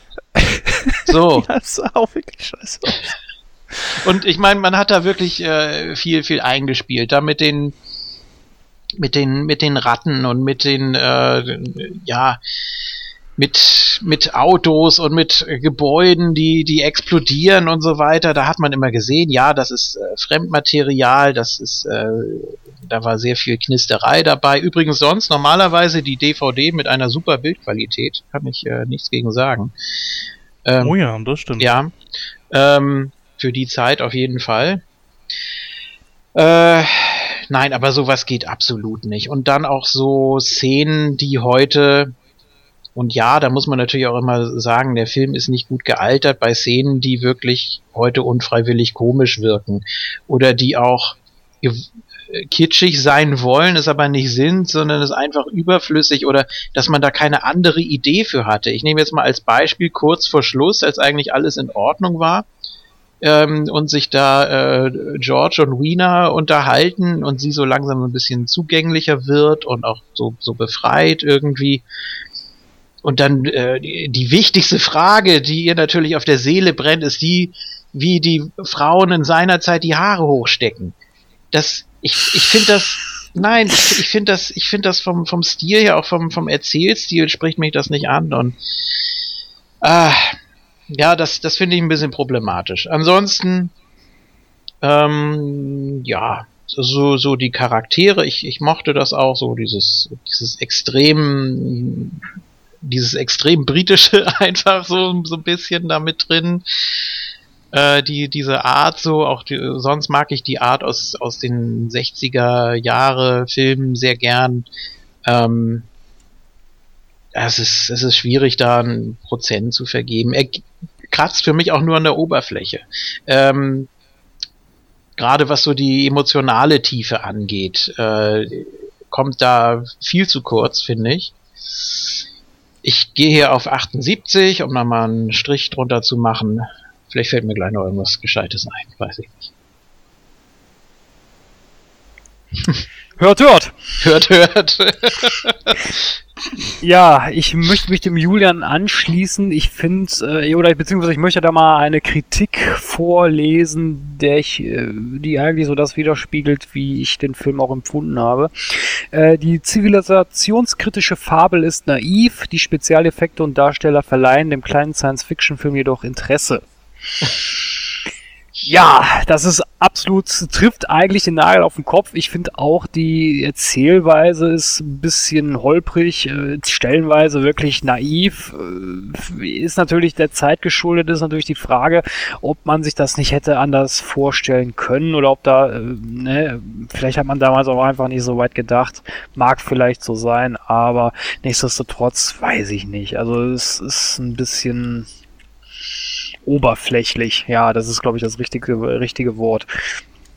Ähm, die Darsteller und für sich, ja, kann ich nichts zu sagen, ist eigentlich eine gute schauspielerische Leistung gewesen, wenn auch natürlich viele Szenen, wie der Julian schon gerade richtig sagte, natürlich stellenweise ein bisschen so, ähm, ja, komisch wirken oder obwohl sie gar nicht komisch sein wollen. Mhm. Wie zum Beispiel das, wo er die Fackel da irgendwie verliert oder so, wo das, wo man sieht, dass es mit dem Faden weggezogen wurde. Und vor allem, ja, ganz, ganz kurz mal, äh, er ist Wissenschaftler und hat da mit Mühe und Not diese Fackel angekriegt und dann drischt er da mit einer Geschwindigkeit auf die Morlocks rein, dass es ein Wunder ist, dass die Fackel nicht ausgeht. Also so blöd kann man doch eigentlich nicht sein. Und die haben Angst vor der Flamme, die haben Angst vor dem Licht. Das müsste doch eigentlich schon reichen, aber nein, er drischt da wie so ein ja, wie, wie ein Baseballspieler da. Also dem macht er da alle Ehre auf die ein und das passt für mich auch absolut nicht. Ja, richtig. Und diese Szene, die der Julian auch mit den Autos angesprochen hat, die fand ich auch nur einfach Furchtbar. so billig.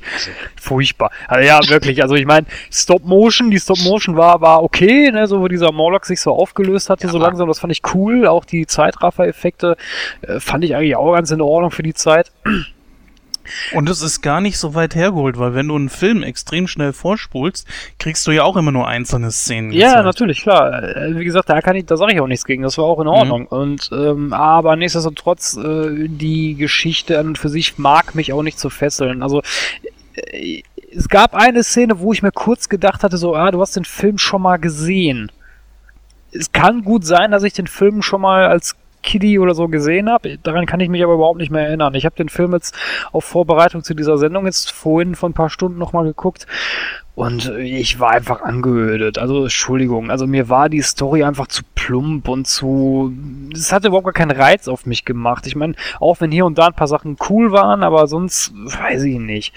Ich bin mir auch nicht so hundertprozentig sicher, was ich geben soll, aber für mich schwankt das so zwischen 40 und 50 Prozent. Mehr ist da nicht drin. Sorry. Puh. Ja, das ist ein bisschen hart. Also, ja. Gut, also die, wie gesagt, die Geschichte ist sehr, sehr geradlinig. Ne? Ähm, eine Frage noch an euch, ich weiß nicht, wie ihr das empfunden habt oder ob das als Fehler durchgeht. Die letzte Szene, als man die Spur sieht, wie George wohl die Zeitmaschine gezogen hat, um aus dem Tempel rauszukommen äh, in, in seiner Zeit. Äh, stand die für euch richtig? Also er ist da ja irgendwie in dem in der in der Hecke gelandet, ähm, nah am am Zaun, also nah am Rand des äh, Gartens und hat die dann ja quasi nach hinten weggezogen. Jetzt stand die aber im Tempel nach rechts gerichtet. Das heißt, wenn er Pech hat, hat er einfach nur die Maschine im Tempel, also aus Sicht von Wiener und den anderen, nach links gezogen. Das hätte ihm ja überhaupt nichts gebracht. Aber das ist so, so eine Detailfrage, die mir da nochmal so aufgefallen ist. Also es wird wohl schon geklappt haben, sonst hätte er es einfach nochmal probiert, ne? Aber ja, das sind auch wieder so die Sachen, wo ich dann den Wissenschaftler in Frage stelle.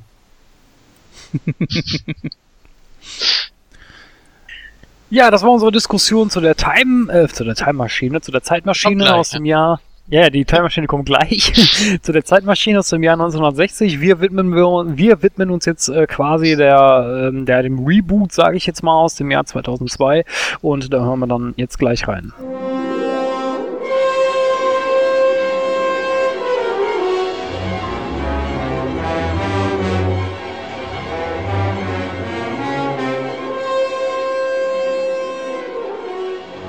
Ja, dann willkommen zurück und wir, bei uns geht's jetzt Schlag auf Schlag weiter, denn wir widmen wir uns, wir widmen wir uns, hm, wir widmen uns äh, der Time Machine aus dem Jahr 2002. Ähm, ja, das ist, äh, der Jens äh, hat da wieder eine tolle Einleitung zugeschrieben, wo es eigentlich jedes Mal ein Leckerbissen ist, diese Einleitung zu lauschen. Jens, bitte.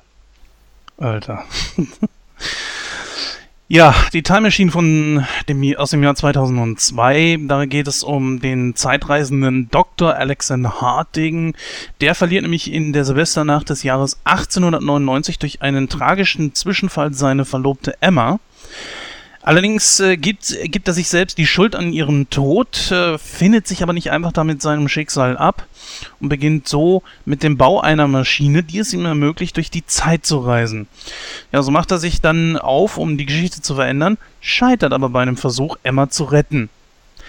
Ja, Alex reist weiter in die Zukunft und hofft dort die Antwort auf die Frage zu finden, warum er die Vergangenheit nicht ändern kann.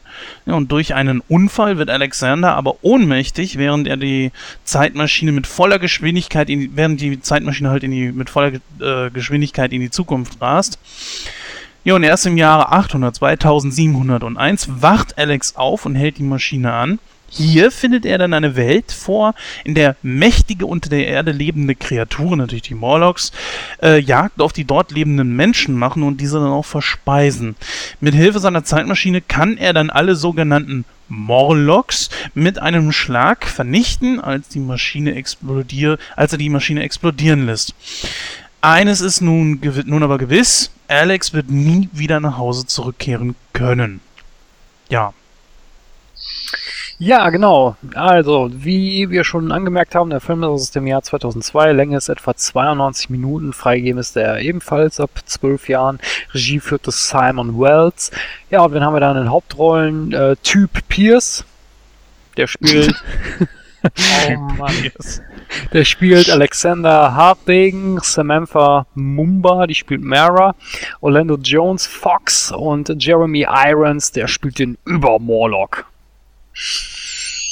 Oh ja. Oh ja. Übrigens, um das vorwegzunehmen, auch hier spielt Alan Young mit, also der Original Philby, als Blumenverkäufer.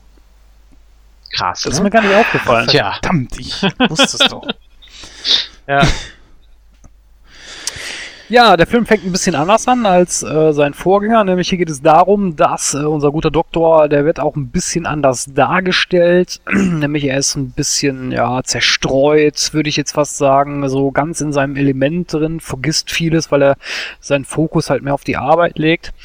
Ähm, allerdings hat er auch eine Liebschaft. Ähm, ja, und, äh, diese Liebschaft äh, umgarnt er natürlich auch und möchte sie natürlich auch ähm, ich weiß jetzt gar nicht, heiraten? Wollten die heiraten? Ich glaube ja, die wollten heiraten. Mhm, Ja. genau. Und äh, er schenkt ihr so einen Mondkristall oder sowas, und den er in einen Mondstein. Ring, Mondstein, genau, den er in einen Ring verarbeitet hat.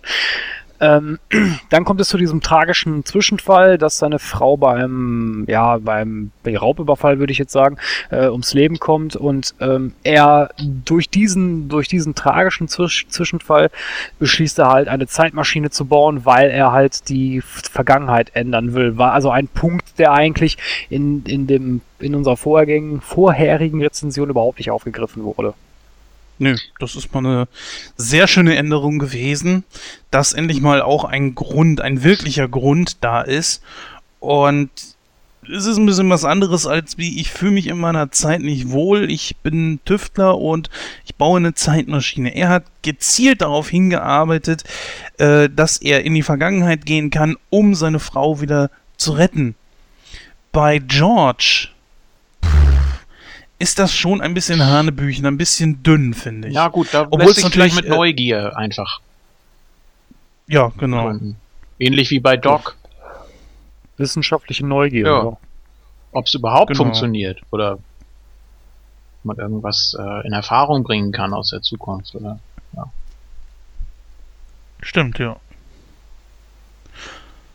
Ja, letztendlich hat er diese Zeitmaschine dann auch gebaut. Ihm gelingt es auch, äh, in die Vergangenheit zu reisen. Und äh, was er natürlich als erstes macht, ist den Park zu meiden, weil da ja der besagte Raubüberfall stattfindet. Allerdings ähm, ja, scheint das, das Schicksal es anders zu wollen, nämlich Emma stirbt trotzdem, obwohl er den Park gemeidet hat. Die Szene fand ich ironisch weil sie ja ausgerechnet von, also sie wird ja von, von dieser Kutsche überrollt, aber auch nur deswegen, weil halt dieses, er sieht ja vorher dieses selbstfahrende Automobil, wo er noch ganz begeistert ist, ähm, in der, also ähm, in der ersten Szene, jetzt in der zweiten, wo er zurückreist, interessiert ihn das ja so gar nicht mehr, weil er sagt, ja, das Leben ist viel wichtiger und äh, Technik und Schnickschnack ist äh, nebensächlich. Und ausgerechnet dieses Auto ist dafür verantwortlich, dass die Pferde scheu werden und dann äh, halt Emma zerquetschen.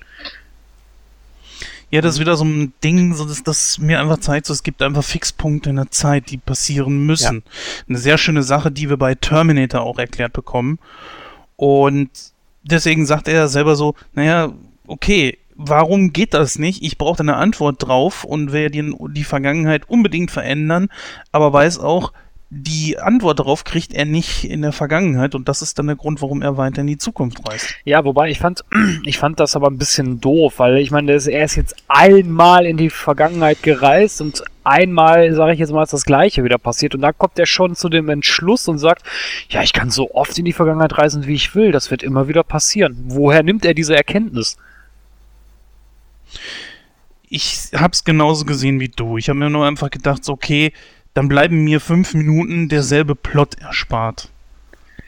Also ich Ähm, hab's wirklich versucht, positiv zu sehen. Ja, aber man hätte das ja trotzdem anders machen können. Man hätte das ja in einem Nebensatz einstreuen können, ohne jetzt eine Szene zu zeigen. Er hätte ja sagen können, was weiß ich, er sitzt dann halt da bei sich zu Hause oder wo auch immer und sagt, ja, äh, ich bin jetzt so oft zurückgereist und es ist immer wieder passiert.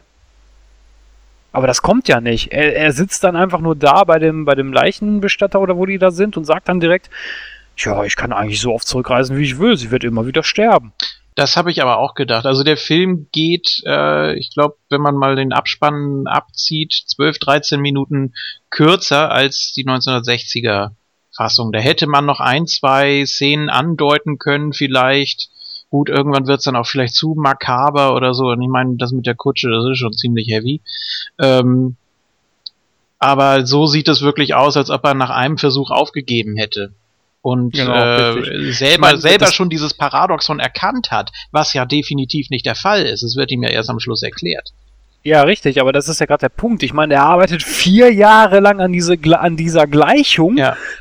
Hat also gewissen Ehrgeiz, sage ich jetzt mal, um, um seine Zeitmaschine zu bauen, weil es geht ihm ja auch nur um seine Frau. Und dann gibt er nach einem Versuch auf. Hm, also das fand ich Wissen dann wir schon nicht. Also äh, kann natürlich sein, dass er es doch nochmal äh, hundertmal versucht hat. Weiß man nicht. Oder geht daraus nicht so ganz klar hervor. Es sieht zwar so aus, als ob er sich das selber so zusammenreimt, ich könnte noch so und so oft, aber er hat ja auch gesagt, er würde sie dann auch jedes Mal wieder sterben sehen. Das heißt, er wäre jedes Mal mit ihr zusammen und äh, auf irgendeine perfide Art und Weise wird sie dann vor seinen Augen wieder sterben und das will er sich dann Naja, natürlich das- auch ersparen. Und Ja, das ist richtig, aber ich meine, das muss ja auch nicht sein. Ich meine, gehen wir mal von dem Fall aus, dass er, dass er es schafft und sie rettet. Ich meine, gut, klar, wird nicht passieren, wie der Jens gerade sagte, das ist ein Fixpunkt, weil sonst hätte er ja auch die Zeitmaschine nicht gebaut, ne? Ist klar. Äh, da kommen wir ja gleich noch Da zu. kommen wir aber, genau, da kommen wir gleich noch zu. Ähm, aber gehen wir jetzt mal von dem Fall aus, das ist kein Fixpunkt und er schafft es tatsächlich und äh, das heißt ja noch lange nicht, dass, dass seine Frau vor ihm stirbt. Er kann ja auch zuerst sterben.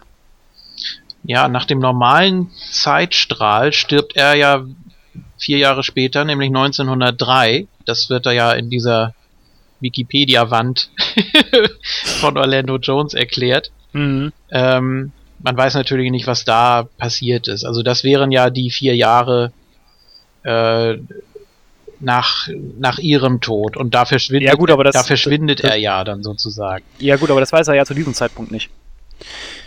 Ja, das stimmt wohl. Ja, gehen wir mal ein bisschen weiter. Ähm, er macht ja jetzt zwei Stops noch in der Zukunft, die aber recht nah aneinander liegen.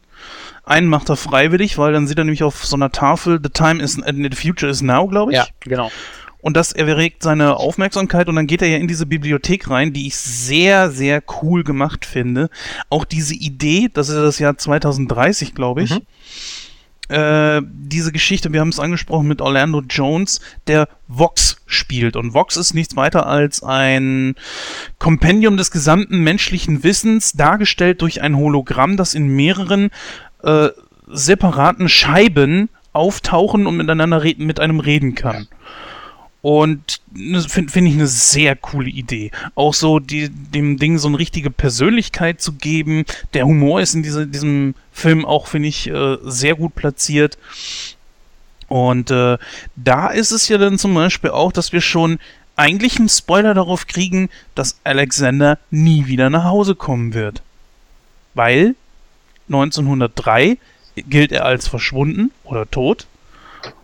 Und das müsste uns ja eigentlich schon sagen, okay, dann ist er ja nie wieder zurückgekommen. Ja, das Habe ich stimmt. immer so empfunden. Das stimmt.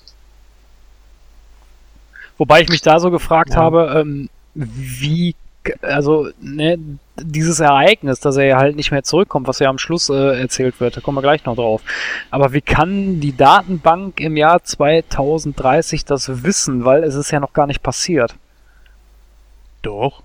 Ja, wenn er 1903 verschwindet, dann ist es 2030 bekannt. Dann ist, äh, dann wird das ja in Ach die so, Datenbank ah, okay, ja, ne, da habe ich gerade hab ich einen Denkfehler gemacht, ne, hast recht. Was mich eher so ein Genau. bisschen wundert, dass im Jahr äh, 800 2701 ähm, es nicht vermerkt ist, oder vielleicht ist es vermerkt, wissen wir nicht. Wir sehen seinen Artikel ja nie nochmal, dass er 2030 wieder aufgetaucht ist und Vox äh, befragt hat. Ja, stimmt. Aber gut, das ist dann auch wieder so ein, so ein Nebenpunkt, über den man sich Weil jetzt äh, streiten Vox nicht weiß, mit wem er es da zu tun hat, Julian. Das darfst du nicht vergessen. Äh, Vox erinnert sich äh, 800 2701. kann. Ja, stimmt. erinnert sich an ihn, dass er ihn 2030 schon mal getroffen hat. Er weiß allerdings nicht, dass es sich um Alexander Harding äh, handelt. Okay. Ähm, von daher macht das eigentlich schon Sinn. Okay. Weiß nicht, ob man da extrem drauf geachtet hat oder so, keine Ahnung. ja, ähm, also die, das Gespräch verläuft ein bisschen nicht so ganz wie er will, weil dann äh, das weil Vox ihn dann auch so ein bisschen verarscht mit diesem Mit Oder meinen Sie das Musical? ja, ja. ja, Geil. Wo er sich dann selber Aber ich nochmal. fand das so geil. Ähm, mal eine Frage, vielleicht wisst ihr das. Dieses Lied klang eigentlich ziemlich cool. Auch äh, gibt es das vielleicht irgendwo? Ja, das gibt es. Das ist wirklich aus dem Musical. Es gibt ein Musical, die Zeitmaschine, und da ist das Lied her. Also es gibt zwei Audiokommentarspuren, übrigens sehr genial, man äh, lässt vier Leute tatsächlich zu Wort kommen und da wird gesagt, dass das ein Gag war. Das war ein Also- Gag. Ich meine, ich meine, ich hätte mal irgendwo gelesen, dass es wirklich so ein Musical gab Echt? und da wird das her. Ja. Das möchte ich dann mal sehen. Hast du die DVD oder? Ich habe den gar nicht auf. Äh, Nee, ich meine der Julian. ach so. Ja, ja, nee, äh, DVD ist also von der von der Bildqualität her ist es ähnlich dem von 1960. Nein, es ist äh, auf Blu-ray ist wahrscheinlich besser oder es gibt ihn zurzeit auch noch auf Netflix. Aber wie gesagt, da gibt's ähm, zwei. Es gibt ihn gar nicht auf Blu-ray und das finde ich das Doofe an der ganzen gar nicht. Geschichte. Okay, Nee. das ist ja schade. Den beobachte ich schon seit Jahren. Ich, ich finde keinen. Kann natürlich jetzt sich äh, geändert haben. Hm. Naja, Nein, es gibt zwei äh, Kommentarspuren, die wirklich äh, so ziemlich alles abdecken. Und da wird gesagt, dass das ein Gag ist. Ja gut, okay, Also- dann das wird wohl dann wahrscheinlich richtig sein, Ich weiß wenn nicht, die das selber gesagt. Kann man ja mal live äh, googeln. ich fand aber, wie das Lied schon anfing, so richtig cool. So, there's a place called tomorrow. Ich fand das ziemlich cool eigentlich. Naja, schade. Na gut, auf jeden Fall, Alex äh, steigt wieder in seine Maschine, hat die Schnauze voll, will sich nicht länger verarschen lassen. Und äh, dann, ganz, ganz kurze Zeit später, erschüttert auch irgendetwas seine Maschine. Und er hält an, weil er äh, neugierig ist, also auch hier wieder Parallelen. Und dann allerdings kommt ein ganz, ganz großer Split zwischen dem alten Film und dem neuen, nämlich die Reise in die Zukunft, der Grund der Reise in die Zukunft. Und das ist, äh, ich, ich umreiß das jetzt einfach mal, die Menschen haben die Mondkolonie, äh, haben da also auf dem Mond irgendwas gesprengt und ja, die Sprengkraft war zu groß. er, er lacht, was lachst du? Ja, weil ich diese Erklärung total abenteuerlich fand. Ne? Wie willst du denn durch eine einfache Sprengung ein, ja gut, der Mond ist jetzt kein Planet, aber äh, ein Himmelskörper, sag ich jetzt mal, wie willst du den durch eine einfache Sprengung aus seiner Umlaufbahn kriegen? War da nicht irgendwas mit, mit äh, Megatonnen, Kilotonnen? Ich habe keine Ahnung von. ja, aber äh, trotzdem, selbst, selbst dann ist das eigentlich unmöglich. Äh, denk an Armageddon. Ja, okay, Hm. aber ich weiß ich nicht, aber ich fand das schon ein bisschen Abenteuer. Ich meine, gut, klar, das ist, Jeckedy Jack, Mick, Mick, Mick, Mannequin. So. Gut, Detailfragen, ne? Nee, es ist, es ist hier einfach möglich. Ja, und ich denke einfach mal, 2030 ist ja von hier an auch noch 14 Jahre entfernt. Wer weiß. weiß ja, was passieren wird. Ja, ja, ne? Auf jeden Fall ist, ist der Mond in Teile zersprengt und ist im Begriff, die Erde zu zerstören. Äh, Teile davon müssen wohl auch auf die Erde geschlagen Und, sein. äh, warte mal, Jens, das möchte ich kurz einhaken, das möchte ich mir nicht nehmen lassen. Und weißt du, was dann passieren wird, wenn, da, wenn das eintritt, der Fall? Dann wird Was sich AfD, äh, irgendeiner von der AfD dahin stellen und sagen, da waren die Flüchtlinge dran schuld. Naja. So, äh, Obwohl, eine Sache kann man dazu vielleicht noch sagen. Ähm, es wurde auch in der Endfassung eine Szene rausgeschnitten, nämlich dass äh, das World Trade Center von diesen Mondbrocken ebenfalls zerstört wurde. Also während der Film gemacht wurde, hat man schon gesagt, okay, das nehmen wir jetzt raus. 2002 kam der Film dann ja raus. Mhm. Ähm, die Szene hat man dann natürlich entfernt. ist auch ganz gut so. Weil 2030 die Dinger dann nicht mehr existiert hätten. Gut, äh, also wie gesagt, der Mond ist kaputt und droht dann auf die Erde zu stürzen. Irgendwie muss Alex da sofort weg, schmeißt sich in die Zeitmaschine, wird allerdings ähm, durch eine Erschütterung ja, gegen seine Maschine geschleudert, wird ohnmächtig, der Schalter geht nach vorne und er reist nonstop mit voller Geschwindigkeit in die Zukunft und äh, kommt dann irgendwann und richtig geile Szenen, also komplett anders als wie das damals dargestellt wurde, mit schöner Computertechnik etc. Sehr, sehr schön eingesetzt. Äh, die Reise in die Zukunft, wie sie dargestellt wird, auch die Zeitmaschine etc. Ja, kommt dann im Jahr 800 2701 an und ab da ist eigentlich fast komplett alles anders, als wie es im Originalfilm war. Ja, Ja, zum Teil, ne? Also es gibt durchaus Parallelen. Also diese, diese Ja, zwei. Welten natürlich. Ähm, aber es gibt schon deutliche Unterschiede im Detail, ja. Vor allen Dingen ist der Film auch sehr philosophisch, ne? Wo Alex dann nach oben guckt und dann in der Erdumlaufbahn der Mond, Oh. der zersprengte Mond, Gänsehaut. ja, sah hammergeil aus. Erinnerte, ich weiß nicht warum, ein ganz klein bisschen, ganz weit entfernt, erinnerte mich das an so einen zersprengten äh, Death Star.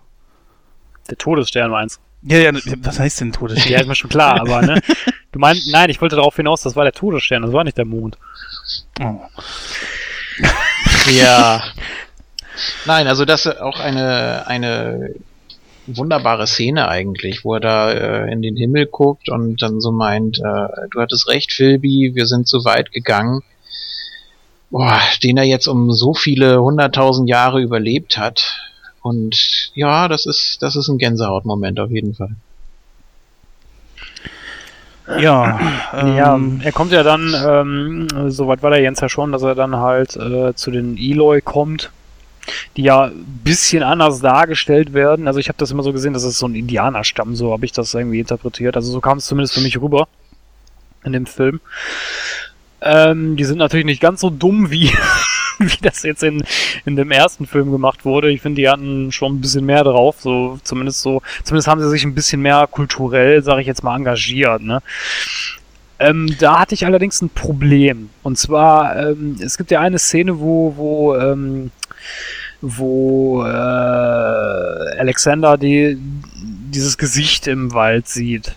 Und da sagt Ma Mara ihm ja, ja, das ist ein Traum und den haben wir alle und redet eigentlich die ganze Zeit um den heißen Brei herum, wo ich mich immer gefragt habe, so, warum sagt die denn nicht, was Sache ist?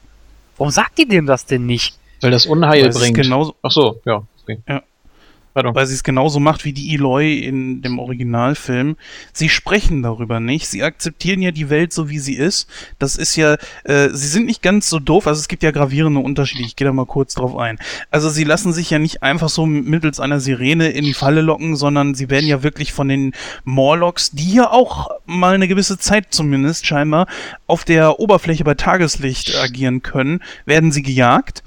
Und sie wehren sich zwar nicht wirklich gegen die Morlocks, aber sie verpissen sich und versuchen zu entkommen. Das ist der große Unterschied.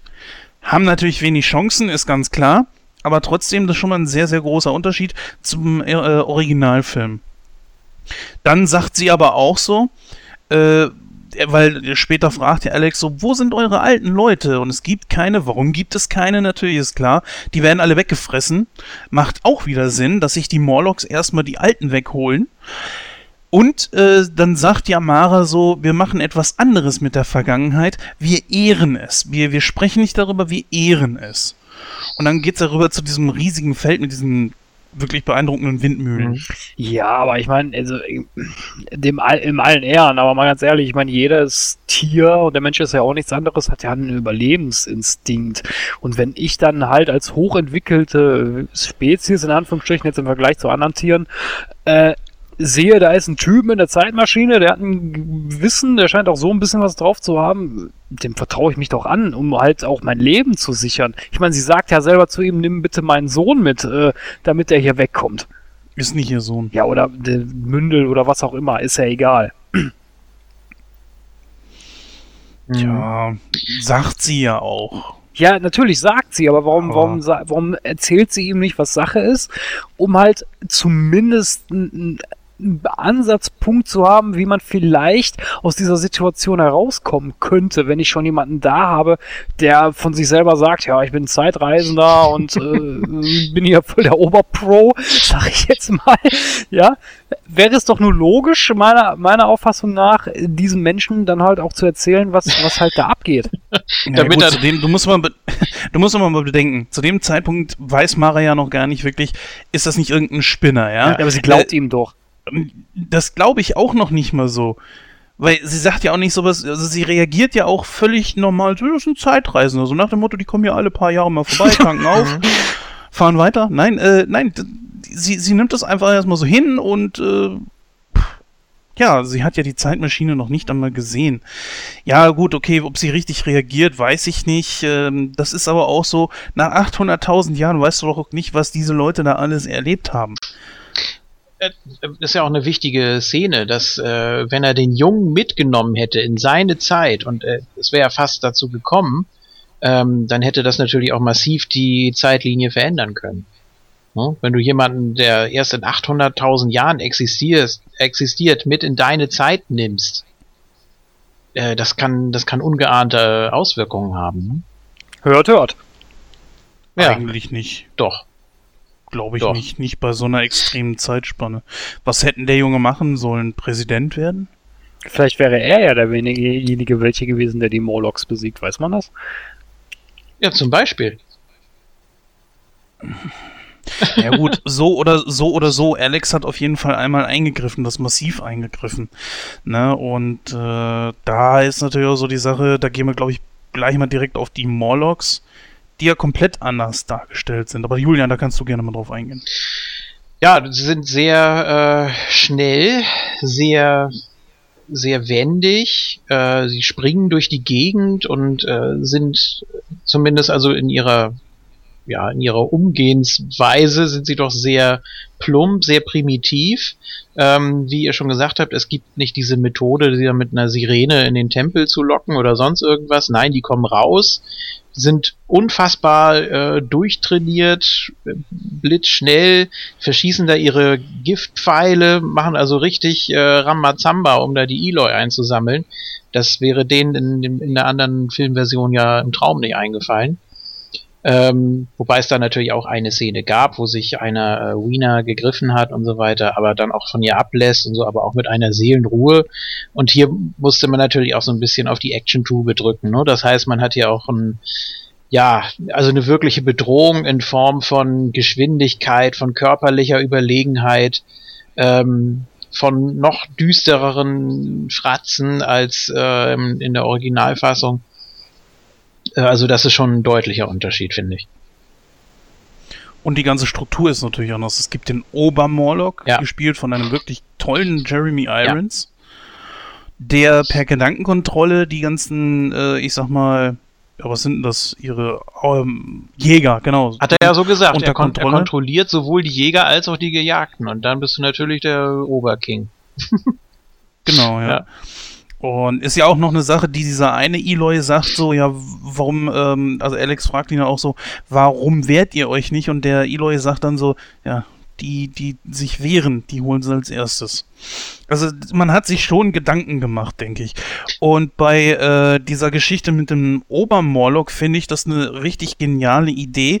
Er kann sprechen, er kann sich auch sehr intelligent artikulieren. Das ist also kein hirnloses, doofes Monster. Und er sagt auch, dass er die anderen unter Kontrolle hält mit seinem, mit seiner Kaste. Und hier sind wir etwas, was sehr wichtig ist, was das Ende des Films eigentlich kein Happy End ist, wie man sich das vielleicht vorstellen könnte. Ähm, dass er die Jäger unter Kontrolle hält, damit sie die Menschen nicht zu schnell auffressen. Sonst wären, in Anführungsstrichen, die Nahrungsmittelvorräte ziemlich schnell aufgebraucht.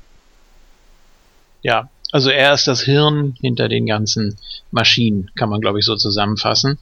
Ähm, er ist ja auch ein sehr intelligentes Wesen. Ne? Er ist ja auch praktisch allwissend. Er kann Gedanken lesen, er kann sich die Erinnerungen von äh, anderen ansehen.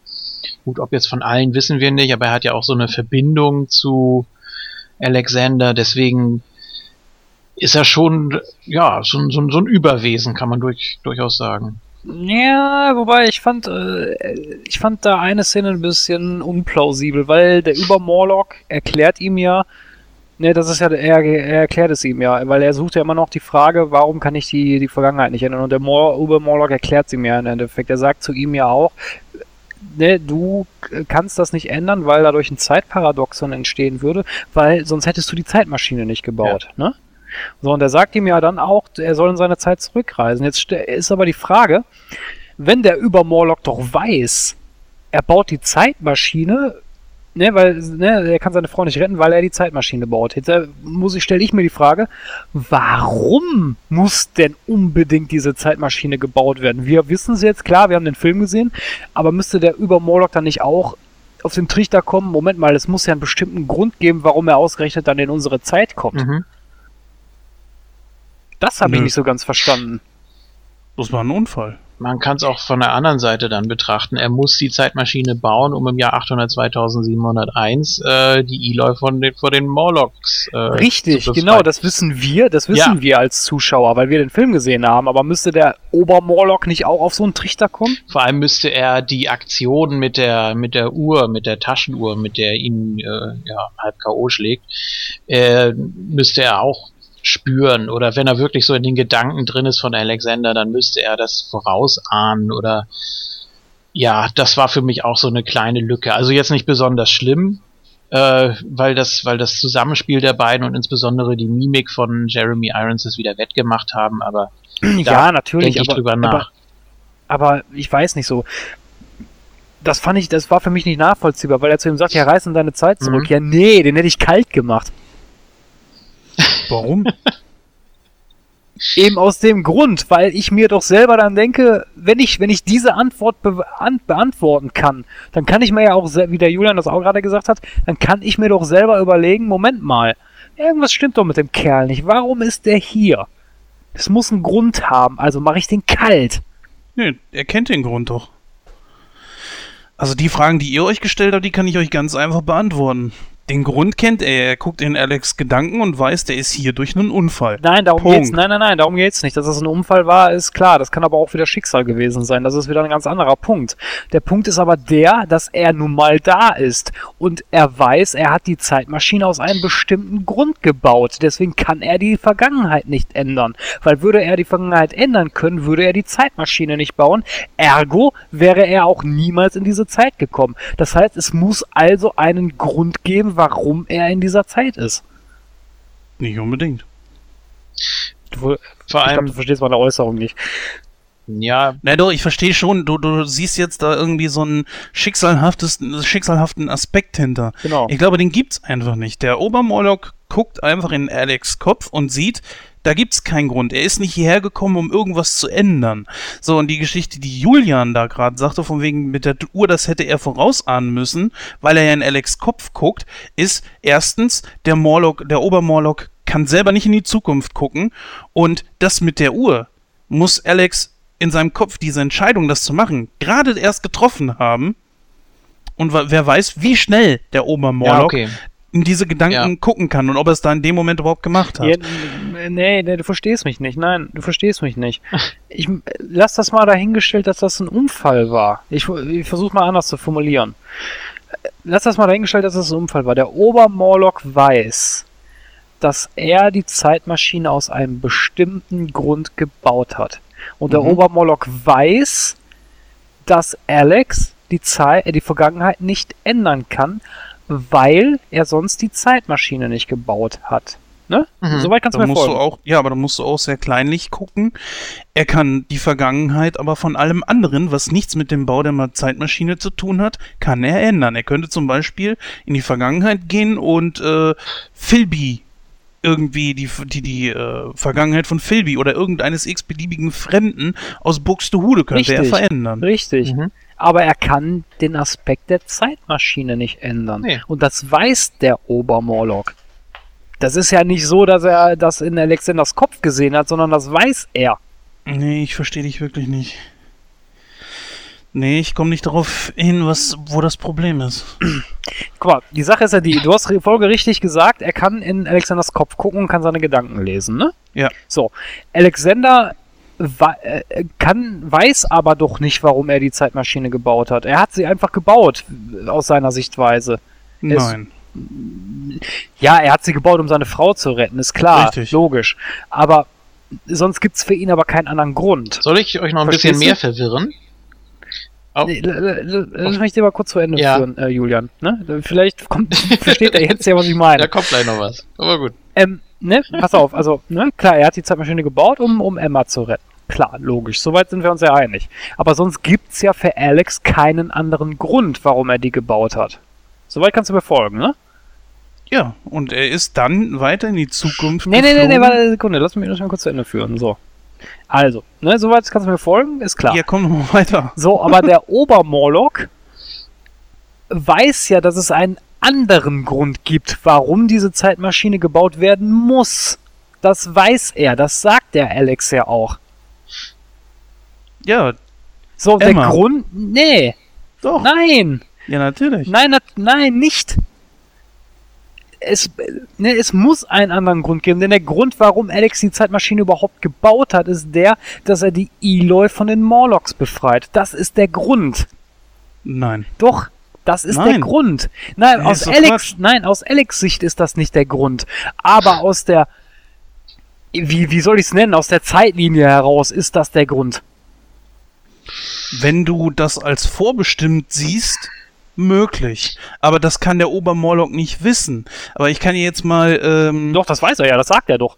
Nein, er kann's. Der Obermorlock kann nicht in die Zukunft sehen. Nein, aber Und er, Alex hat nein, gar nicht nein, vor, nein, die Morlocks mich, du verstehst kaputt mich, zu machen. Du verstehst mich nicht. Ganz, darf ich ganz kurz, mich? ganz, ganz kurz nur, äh, die, die Rückseite der DVD äh, kurz mal anlesen. Da steht, der ehrgeizige Wissenschaftler und Erfinder Alexander Hardigan will beweisen, dass Zeitreisen möglich sind. Ein persönlicher Schicksalsschlag treibt ihn umso unerbittlicher an, seine Erfindung zu vollenden und in die Vergangenheit zu reisen, um dort dem Lauf der Dinge eine neue Wendung zu geben. Das heißt, er hätte so oder so die Zeitmaschine gebaut. Nach äh, dem, nach dem DVD-Cover. Ja, nach dem Cover, aber ich gehe jetzt Ja, davon nee, aus, was, das- was, ich gehe jetzt davon aus, was in dem Film Ja, natürlich tatsächlich ist passiert auch. ist, ne? Aber man, man Ja. muss das mal mit einbeziehen eigentlich, die Idee. Ja, aber ich glaube, der Jens versteht, liebe Zuhörer und Zuhörer, vielleicht versteht ihr ja, was ich meine. Ich kann es gerade nicht besser rüberbringen, aber Ich versuch's mal mit meinen Worten. Also, er baut die Zeitmaschine. Also, erst einmal, seine Frau stirbt. Er war ja eigentlich gar nicht irgendwie in der Richtung, um in dieser Richtung zu forschen. Erst als seine Verlobte stirbt, ja, Verlobte, die sind noch nicht verheiratet, ja, oder ist ja egal. Das ist ja jetzt nicht trifft ausschlaggebend. ihn das so hart, dass er das irgendwie verhindern möchte. Er baut die Zeitmaschine aus diesem Grund, keinen anderen. Ja. Und das sagt auch der Obermorlock. Und Nein, das, das stimmt nicht ganz. Ich glaube was ganz anderes. Doch, ich, natürlich. Ich glaube, äh, ich glaube, Emma ist ein Eloy, der äh, in die Vergangenheit gereist ist, um Alexander dazu zu bewegen, die Zeitmaschine zu bauen, um 800.000 Jahre später die Eloy zu retten. So wird ein Schuh draus. Also ich glaube, da, da, also die Sache ist ja ganz einfach, er baut die Zeitmaschine, um die Vergangenheit zu ändern Ja, zu richtig. können. Das stimmt Er sagt auch. aber zu sich selber, er kann es aber nicht und versteht nicht warum. Richtig. Und der Grund, warum er in die Zukunft reist, ist, er möchte darauf eine Antwort Richtig. haben. Danach wäre er wieder gegangen. Ja, nee, bis zu dem Punkt gebe ich dir ja auch recht. er hat ja seine dem- Antwort. Der, richtig, der Obermoloch gibt ihm ja die Antwort. Ja. Also, aber was wa- ist dann das Problem? das Problem ist, dass der Obermoloch sich ja dann denken muss, dass es nicht aus Alexanders Sicht, darum geht's gar nicht, sondern dass es ein, ein nenn es von mir aus göttliche Einfügung, was weiß ich, dass es ein, ein, einen göttlichen Plan gibt, warum ausgerechnet diese Zeitmaschine gebaut werden muss. Das ist Emma, nichts weiter. Aus Alexanders Sicht, ja. Aber doch nicht der Obermorlock. Was hat denn der damit zu tun? Also, äh, Ja, du redest kurz- jetzt Ja, davon- wir, bevor wir uns ewig im Kreis drehen. Es gibt ja auch unterschiedliche Theorien, was überhaupt dieser Obermorlock, ich finde auch den Begriff so genial, äh, überhaupt ist. Ist das Gott? Ist das die Unendlichkeit? Ist das eine Fortführung von Alexander, weil er auch sagt, äh, die Eloy und die Morlocks sind aus den Menschen entstanden, genauso wie ich aus dir oder euch. Das wird ja ähm, in der Originaltonspur nicht klar. Warte Ähm. mal, so wie ich das unweigerliche Ergebnis von dir Ja. bin. Also das, das war was, wo ich auch gedacht habe, hä, was hat denn Alex damit zu tun? Weil die Evolution ist ja nur deswegen äh, umgeschwungen, weil die Menschen den Mond gesprengt haben. Damit hat doch aber Alex nichts zu tun. Und dieser Satz hörte sich so an, so, tja, du bist daran schuld, dass es mich überhaupt gibt. Ja, warum denn zum Kuckuck? Hat doch, geht doch gar nicht. Also im Original sagt er ja you und das äh, wurde zwar mit äh, dir synchronisiert, aber kann natürlich auch genauso gut euch heißen, sprich die Menschheit äh, hat ihren Teil dazu beigetragen, dass es Morlocks und Eloy gibt. Ne? Könnte man so sagen, ja. Dann ist es aber Schicksal, ne? Ja, dann ist es, dann kannst du es drehen und wenden, wie du willst, oder du musst irgendeinen Punkt in der Vergangenheit suchen, in dieser Zeitspanne von den 800.000 Jahren, wo es äh, einen abknickenden Punkt gibt. Ähm, das ist dann natürlich auch nochmal eine Lebensaufgabe. Aber da gibt's ja auch diesen tollen Film Rise of the Morlocks von 2011, eine TV-Produktion, wie schon gesagt, äh, auf YouTube zu sehen. Wer sich das antun möchte, da ist äh, die Idee, dass äh, es eine Militärbasis gibt, dessen Chef äh, einen krebskranken Sohn hat, der für äh, der der ja, Heilungs-DNS kreieren will und so weiter. Die Morlocks kommen aus der Zukunft in dieses Labor, dieses Militärlabor und dadurch äh, entsteht praktisch der Patient Null und daraus entstehen jetzt die Morlocks. Also es ist so eine Zeitschleifengeschichte eigentlich, aber das hat nichts mit diesen äh, Kasten zu tun, ähm, mit, mit, mit oben und unten und links und rechts, sondern das ist einfach so ein, ja, so ein, so ein zusätzlicher Plot, der da äh, mit eingefügt wurde, der aber so im gesamten Konstrukt überhaupt keinen Sinn macht. Aber das nur mal so am Rande. Ich will gar nicht zu sehr auf den Film eingehen, weil der wirklich nicht besonders gut ist. Es sei denn, man steht auf diese äh, Produktion, ich glaube, das war sogar wieder so eine äh, Sci-Fi, also von dem Sender, eine Eigenproduktion. Äh, wer die gesehen hat, der weiß, dass das 98% Müll ist. Entschuldigung, ich will das nicht so abwerten. Also, es steckt viel Arbeit dahinter natürlich, aber äh, es, wenn man jetzt natürlich die Zeitmaschine und The Time Machine überhaupt nicht kennt, dann findet man den Film vielleicht sogar akzeptabel. So. aber man, Ja, das können wir ja nochmal bei Bewatched mit Ja. reinnehmen. Äh, ich komme nochmal kurz zurück auf die Geschichte von, von Christoph. Also wenn ich jetzt einfach mal akzeptiere, dass, wenn ich das richtig verstehe, ist es aus deiner Sicht, dass der Obermorlock selber an das Schicksal glaubt und glaubt, dass es, dass es ein, er der Grund ist, warum die Zeitmaschine gebaut wurde, damit Alex eingreifen kann, richtig? Ich, äh, nein, ich gehe davon aus, dass der Obermoloch das glauben müsste. Weil ich denke, dass der Obermoloch Ach so, glauben okay. müsste. Und ihn deswegen daran hindern, in die Vergangenheit zu gehen. Richtig. Ich gehe nämlich davon aus, dass der Obermoloch glaubt, dass Alex aus dem, oder er müsste, sagen wir es mal so, er glaubt es ja nicht, er müsste es eigentlich, weil das ist für mich der Fehler, weil der, O- weil der Obermoloch ja ihm die Antwort gibt. Also scheint er ja auch ein gewisses Wissen zu haben. Und er selber müsste doch vom logischen Aspekt aus sich selber, sich selber erklären müssen, okay, warum ist Alex jetzt ausgerechnet in dieser Zeit? Weil Emma muss sterben, damit er die Zeitmaschine baut. Weil sonst baut er die ja nicht. Also muss es ja einen Grund geben, warum er ausgerechnet in dieser Zeit ist. Der Grund ist klar. Ne, der Grund ist halt der, dass er die Morlocks, äh, ja, die, oder sagen wir mal, dass die Elois befreit von den Morlocks, so. Mhm. Und das müsste der Obermorlock sich doch selber zusammenreiben können. Ich, Ja, ich kann mir ungefähr vorstellen, was du meinst. Ja, theoretisch. Theoretisch. Das ist aber auch echt so ein Ding, wie man sich das zusammenreimt. Ich persönlich denke, deine Geschichte kann natürlich sein, aber so wie es jetzt sich darstellt, sieht einfach der Obermorlock in Alex keine Gefahr.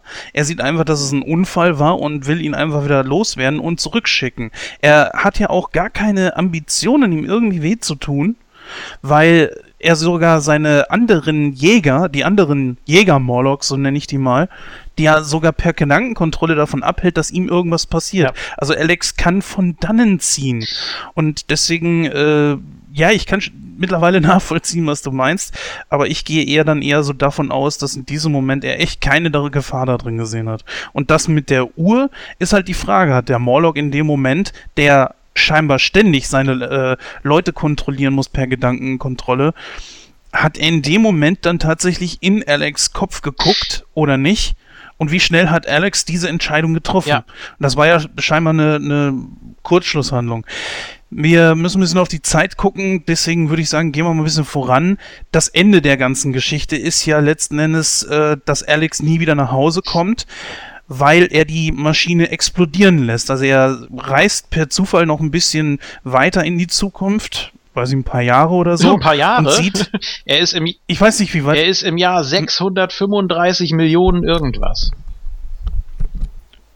Ist das so weit Ja. gewesen? Okay. Und trotzdem Ähm, stehen immer noch Überreste von diesem, von diesem Gesicht da. Gutes Ja, Material. kann ja jeden Fall. sein. ne? Dinosaurierknochen haben wir nach Millionen und Abermillionen Jahren ja, Ja. immer noch. Ähm, er sieht auf jeden Fall, dass die Morlocks die Welt beherrschen. Ich frage mich, warum man da unbedingt jetzt so mehrere Gesichter haben muss und die Welt dunkel, bla bla. Die Morlocks beherrschen ja die Erde schon eigentlich. Auf jeden Fall sieht er, dass äh, das Überhand genommen hat und reist wieder in die Zeit zurück lässt seine Maschine explodieren und äh, zerstört damit die Morlocks und deren Unterschlupf. Dann ist es so, dass er nur noch da steht und am Ende mit Mara spricht, äh, wie und wo sein Haus gestanden hat, etc. pp. Alles scheint gut und toll zu sein. Jetzt aber äh, so als Finale würde ich einfach sagen, was ist das für ein Quatsch? Der Obermorlock hat doch gesagt, er ist nicht der Einzige. Ja, das heißt also für mich, Alex hat nur an der Oberfläche gekratzt und ich frage mich seit 2002, wo bleibt meine Serie? Ich will daraus eine Serie haben. Wo auf jedem Fleckchen Erde äh, die jeweiligen Obermorlocks besiegt werden. Natürlich nicht von Alexander, das kann nicht funktionieren. Wie will er denn äh, reisen mit diesen lustigen äh, Blätterbooten da? Will er da die einzelnen Kontinente abfahren? Wie viele Kontinente gibt's überhaupt? Gibt es jetzt hier wieder äh, den, den großen Ring oder so? Oder gibt es äh, ein oder gibt's äh, hunderttausende Kontinente oder wie sieht die Erde überhaupt aus? Oder das erfährt man ja auch nicht so ganz. Also man weiß, dass äh, da eine unglaubliche geologische Evolution auch stattgefunden hat, aber man weiß eben nicht, ist damit jetzt wirklich äh, die Geschichte durch.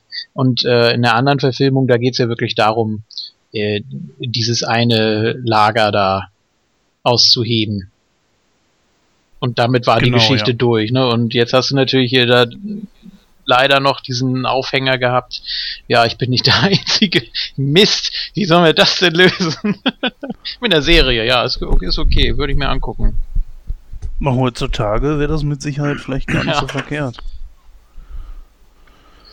Ja, damit endet der Film ja eigentlich. Ne? Ja, gut, also es, natürlich wollen wir, wollen wir zu den Unterschieden kommen oder vielleicht nochmal so abschließend, ach nee, Das machen wir ja gleich. Ja, ja, in, genau. äh, ja. Gut, ähm, ich würde sagen, ich gebe jetzt einfach mal mein Fazit für den Film ab. Bei mir kriegt er satte 90 Prozent. Ich finde ihn immer noch geil. Er hat immer noch ein paar Lücken. Er hat definitiv aber, er ist eine Steigerung zum 1960er Film. Äh, da leiste ich jetzt einmal mal so äh, visuelle Effekte etc. pp. aus, weil das miteinander zu vergleichen wäre ein bisschen fies. Mhm. Aber von der Story her, das äh, sollte man, denke ich, schon vergleichen können, ist er auf jeden Fall um einiges besser. Die Zeitmaschine sieht um immens viel besser aus als wie, äh, ne? Und es gibt vernünftige Gründe, warum er dieses oder jenes macht und der Charakter ist auch um einiges vielschichtiger als wie George aus dem 1960er Film. Ja, wie gesagt, 90 Prozent. Äh, ich möchte hier mal eine Kritik zum Besten geben von von ähm, dem Lexikon des internationalen Films. Das Remake erreicht weder die Leichtigkeit des Vorgängerfilms noch die philosophische Tiefe des Romans und beschränkt sich auf vordergründige Spannung und einige Gags. Äh, dem möchte ich mich nicht ganz anschließen, weil ich finde philosophische Tiefe, ja gut, okay, jetzt hast du jetzt natürlich nicht so hochkomplex da drin, aber nichtsdestotrotz zumindest ein paar Punkte, äh, die zumindest zum Nachdenken anregen. Äh, das will ich dem Film nicht abstreiten. Wir haben es ja auch gerade, äh, denke ich, ganz gut äh, in unserer Diskussion ähm, reflektiert. Oh, ich finde das ein bisschen fies, weil der 1960er Film hat sich auch mit der Kausalität gar nicht beschäftigt und diese Gottesgeschichte wurde nur ganz kurz von Philby mit eingeschmissen. Das ist so unrelevant und äh, die Kausalität bezüglich in diesem Film hier, äh, gut, das wusste natürlich keiner von der Zeitmaschine wirklich, aber spielt ja auch nicht wirklich eine Rolle. Hm, ja, das stimmt natürlich. Du hast natürlich ja. auch in dem ähm, in dem alten Film so ein bisschen Gesellschaftskritik drin. Das hast du in dem Film nicht. Zumindest, ich habe sie zumindest nicht erkannt. Äh, äh, wir sind zu weit gegangen, Philby, du hast recht. Das ist Gesellschaftskritik. Ja, gut, okay, aber ich finde, du hast das ein bisschen in dem alten Film mehr drin als in dem Film. Da hast du diesen Einsatz, das mag wohl so sein, was von dem technischen Fortschritt aus gesehen, okay, äh, aber wie gesagt, das nichtsdestotrotz ja. finde ich den Film aber ansehnlich. Also ich will jetzt nicht sagen, der ist in meiner Top 10, das garantiert nicht. Ähm, aber man kann ihn sich mal angucken. Aber schwierig. Also ich, ich, ich denke mal, in so meiner Wertung rangiert der so bei 65 Prozent. Puh. Also bei dir schon mal deutlich besser als das Original. Das ist schon mal was. Das stimmt. Äh, ja, okay. Hm, mir gefällt fast alles. Mir gefallen die Schauspieler, mir gefällt die Story, mir gefallen die Effekte und vor allem diese unfassbar geniale Musik, die äh, den Film mitträgt, finde ich. Äh, ja. Also Klaus Badelt, der reißt dann förmlich das Herz raus. Also ich muss das so krass formulieren. Ähm, ist teilweise natürlich so ein bisschen, also das, dieses Eloy-Theme, das ist so ein bisschen an, äh, oder nicht nur ein bisschen, sondern sehr an Adiemus angelehnt, wer das noch kennt aus den 90ern, hat man da noch Oder Enya. Bitte? Oder Enya. Ja, auch. Das stimmt. Noch mehr Adiemus, finde ich. Ähm, also das ist schon schon richtig gut gemacht. Auch diese diese Zusammensetzung der der Musik der einzelnen Themen, also die einem wirklich äh, zu, zu Gänsehaut rührt, wenn nicht sogar noch mehr. Ich äh, mache jetzt noch mal so ein Weicheigeständnis. Äh, ich nehme mir jedes Mal vor, und ich habe den Film jetzt das sechste Mal gesehen und damit sind die Audiokommentarfassungen nicht mit eingerechnet. Ich nehme mir jedes Mal vor, äh, am Ende keine feuchten Augen zu kriegen, wenn Philby den Hut wegwirft. Es, fun es funktioniert nicht. Ich werde es noch einige Male probieren, ähm, weil dann eben auch das Eloy-Theme wieder gespielt wird und damit so die Brücke geschlagen wird. Überhaupt diese letzte Szene, äh, wo sie da praktisch an Ort und Stelle sind, alle, alle vereint, äh, sowohl aus 1899 als auch oder 1903 und äh, ja, der Zukunft. Und das konntest du natürlich auch im alten Film so nicht machen. Ne? Da konntest du diese Brücke nicht schlagen, da konntest du nicht die beiden Filme übereinander legen oder vielleicht wäre es gegangen, aber man hat dieses Stilmittel eben noch nicht äh, ins Auge gefasst. Ähm, ja, unglaublich gut, unglaublich intensiv, im Gegensatz zum, zum Erstwerk auch sehr emotional. Ähm, ja, ich wäre da auch bei 90. Ich ziehe ein Prozent ab für äh, bäh. falls ihr wisst, was ich meine. Ja, ja. Äh, ja. Finde ich unnötig, überflüssig. Ich weiß nicht, was das, was das darstellen soll, was das für ein Gag sein soll. Ähm, und ein Prozent ziehe ich ab für, ja, diese stille Sekunde kurz vor der Explosion. Ein ganz typisches Klischee, wo der Morlock nochmal so schief guckt und macht, hm? Und dann alles in die Luft geht. Das hätte ich da nicht haben müssen. Das hat für mich ein bisschen was kaputt gemacht. Ähm, deshalb bin ich ja bei 88. Genauso wie bei äh, Butterfly Effect, stelle ich gerade fest. Egal. Ähm ich finde ich find ihn super. Ich werde ihn immer wieder gerne gucken und ja, freue mich jetzt auf den Vergleich, denn da gibt es ja auch einiges. Ja, ganz genau, denn da kommen wir jetzt zu, denn in unserem Hollywood-Stammtisch, oder ich nenne es immer noch Diskussion für Millionen, Nee. doch, da reden wir jetzt ähm, über die beiden Filme, beziehungsweise wir stellen einen kleinen Vergleich an, an also eine Gegenüberstellung.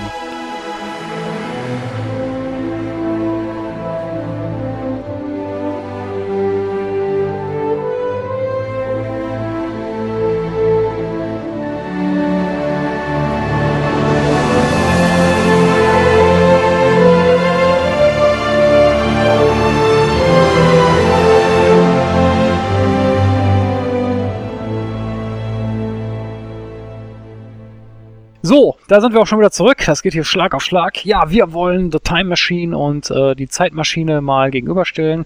Und ähm, ja, da frage ich doch mal direkt in die Runde, was äh, sind euch denn da zu Beginn schon für Unterschiede aufgefallen? Jens. dass der 2002er natürlich ein bisschen mehr durchdacht ist. Er hat natürlich einige Lücken, wir haben ja schon viele aufgezählt. Äh, ich glaube, hier wird sich das so ein bisschen wiederholen und äh, das ist etwas, wo ich sage, deswegen ist dieser Film für mich auch um Längen besser. Ich habe vorhin schon äh, in meiner Bewertung gesagt, ich möchte jetzt gar nicht die Effekte gegenüberstellen, aber die Geschichte. Und da schließt für mich einfach der 2002er mehr Lücken. Ist nur die große Frage, wer ist besser, George oder Alex. Ich persönlich finde auch da, dass Alex der bessere Charakter ist, weil man ihm einfach ein bisschen mehr Tiefe gegeben Ja. hat. So, George war einfach da. Er fühlte sich in seiner Zeit nicht wohl und hat deswegen eine Zeitmaschine gebaut. Alles klar. Bei Alex ist es halt eben ein bisschen was ganz anderes. Und äh, er äh, ich sag mal, für mich ist es, wenn er in der Zukunft ist und dort bleiben muss, ist es eher so nach dem Motto, er ist jetzt zu Hause angekommen, weil er ist selbst durch den Tod von Emma auch eine verlorene Seele und findet dort auch nur verlorene Seelen. Und kann mit denen jetzt gemeinsam da irgendwie was aufbauen. Ähm, das sind zum Beispiel ein paar Unterschiede, die wir noch nicht genannt haben. Ich weiß nicht, wie siehst du das denn, Julian? Ich sehe es ähnlich. Ich finde das auch toll, dass man äh, dem Alexander eine emotionale Tiefe gegeben hat, der ja auch wirklich sehr sehr, sehr feinfühlig und auch sehr unsicher ist teilweise mit, mit seiner Umwelt, der sehr zerstreut ist, nicht so gefasst wie George, ähm, der mit Emma natürlich auch so gesehen eine Schwachstelle hat, ohne die es aber die Zeitmaschine nicht gäbe, das hatten wir eben das Thema. Ähm, aber es ist, es ist auch wichtig für seinen Charakter eben. Und das, das kommt auch äh, sehr, sehr gut rüber. Ich finde auch die Synchronisation, also Philipp Moog hat da auch wieder einen super Job gemacht, der das wirklich sehr, sehr gut hinbekommt, immer dieses sehr zurückhaltende, schüchterne, romantisierte. Ähm, Guy Pearce spielt das auch genial mit, mit, mit seiner Mimik, wie er immer so ein bisschen äh, schelmisch guckt zwischendurch, oder das ist auch äh, sehr, sehr gut gemacht. Ähm, wenn man das mal Er ist auch ehrlich gesagt der bessere Schauspieler, oder nicht? Ich meine, wenn man jetzt mal vergleicht, äh, Rod Taylor in zum Beispiel Die Vögel, das ist dieselbe Gesichtsmimik, das ist derselbe Charakter, den er spielt, während ich zum Beispiel Guy Pearce in verschiedenen Filmen gesehen habe, wie ähm, Memento ist ein völlig anderer Darsteller Genau, eigentlich, ja. ne? So, der- Ja. Oder halt hier in dem Adam Sandler-Film, ich komme gerade nicht auf den Namen, da hat er ja auch mitgespielt, eine Komödie und hat da auch echt andere Facetten gezeigt. Oder halt eben Iron Man 3, auch wenn der Film vielleicht sehr in der Kritik steht, war die Darstellung eigentlich auch immer eine andere. Ja. Das ist kein schlechter Schauspieler. Oder LA Confidential, knallhart, kein Vergleich zu Time Machine. Also kannst du kannst du wirklich so nicht nicht vergleichen. Gut, jetzt haben wir keine Referenzpunkte zu äh, Rod Taylor, haben nicht unbedingt alle seine Filme gesehen, aber ja, er war eben so der der bodenständige und äh, der Guy Pearce Zeitreisende, also Alexander, war der von Emotionen angetriebene. Das ist natürlich der Hauptunterschied. Ja, wie sind denn bei dir so die Unterschiede klar geworden, Christoph? Oh, ich kann mich euch da eigentlich äh, anschließen. Äh, Ich konnte aber beiden irgendwo was abgewinnen. Ich meine, äh, George hatte, wie wir das gesagt haben, so einen Forschungsdrang. Das weiß ich nicht, das habe ich ihm schon abgekauft. Allerdings fand ich die Begründung ein bisschen schwach, dass er halt nur nicht da reinpasst in die Welt. Äh, deswegen da eine Zeitmaschine zu bauen, hm, ja, weiß ich nicht. Ich meine, klar, so vom, vom Forschungsaspekt aus her kann ich es verstehen, aber von der Begründung her war mir das ein bisschen zu mau. Äh, da war der Alex schon ein bisschen, das hat schon ein bisschen mehr Tiefe gehabt, weil man konnte es nachvollziehen. Ich persönlich habe den alten Film immer ein bisschen mystischer empfunden. Er hat am Anfang so eine sehr beklemmende Atmosphäre, so dass dieses ganze Zeitreise-Ding irgendwie so, so mystisch und äh, total im Nebel verborgen. Im 2002 ist es ein bisschen klarer. Das ist natürlich auch durch die Musik und so weiter Ja. auch äh, im, im alten Film. Ich finde, die Musik holt im alten Film unglaublich viel raus. Ich sehe Ereignisse vor mir, die im Nebel liegen. ja, Ah, diese ganzen Zitate, ob unsere Hörer die überhaupt verstehen. Naja. Julian. Ja, wollen wir, wollen wir weitere Aspekte vergleichen oder nochmal zu den Genau, Charakteren? ja. wir können das. Ja. Ich finde, natürlich muss man sagen, die, die Effekte, man wollte beim ersten auch auf Effekte setzen, das hat nicht so ganz geklappt, hätte man vielleicht so ein bisschen mystischer halten können sogar. Man hätte gar nicht unbedingt alles zeigen müssen. Ähm, Oh, findest du? Also, ich, ich sag mal so, für 1960 fand ich die Reise durch die Zeit sehr gut gemacht. Das ist richtig, ja. Gut, die einzelnen Stops, die waren dann natürlich, äh, das haben wir vorhin ja erwähnt, äh, lassen ein bisschen zu wünschen übrig. ähm, Sieht aus wie so eine Kulisse, wo Godzilla mal durchgestopft ist, ne? natürlich, ja, natürlich hat, äh, natürlich hat der 2002er einen riesen Vorteil. Er kann viel mehr Erfahrung mit reinbringen, viel mehr äh, Geschichte, 42 Jahre mehr Geschichte. Ähm, kann mit der Technik viel mehr anstellen. Äh, wenn wir uns da an diesen, an dieses Wegzoomen erinnern, äh, wo da die Wolkenkratzer gebaut werden und auch die ähm, Flugzeuge so durch die Luft fliegen, wie sie ja tatsächlich aussahen und nicht wie man sich das 1960 äh, vorgestellt hat oder beziehungsweise nur die Kriegsmaschinerie da gezeigt hat. Ähm, oder äh, ja ganz weg von der Erde und dann siehst du da eben diese Mondstation und so weiter. Da hat natürlich der 2002er den Riesenvorteil. Da kann man also dem 1960er nichts vorwerfen, darf man einfach nicht. Ne? Nee. Ja, also von der Technik Ja. her, ich glaube, da sind wir uns einig, ist der 2002er weit vorne und wirkt vor allem auch nicht so, ähm, ja, unfreiwillig komisch. Vielleicht an anderen Stellen, weiß ich nicht, ist auch Geschmackssache, aber beim 1960er ist es leider ein bisschen zu viel. Ich finde, er hätte äh, sich ein bisschen mehr von dem Original, also der 2002er gegenüber dem 1960er unterscheiden sollen. Er bewegte sich mir manchmal ein bisschen zu sehr am Original. Am Buch sind sie beide sowieso ein bisschen vorbei, weil da viele Elemente halt eben fehlen. Aber lassen wir das mal beiseite. Das Buch ist meistens sowieso besser, kennen wir ja mittlerweile.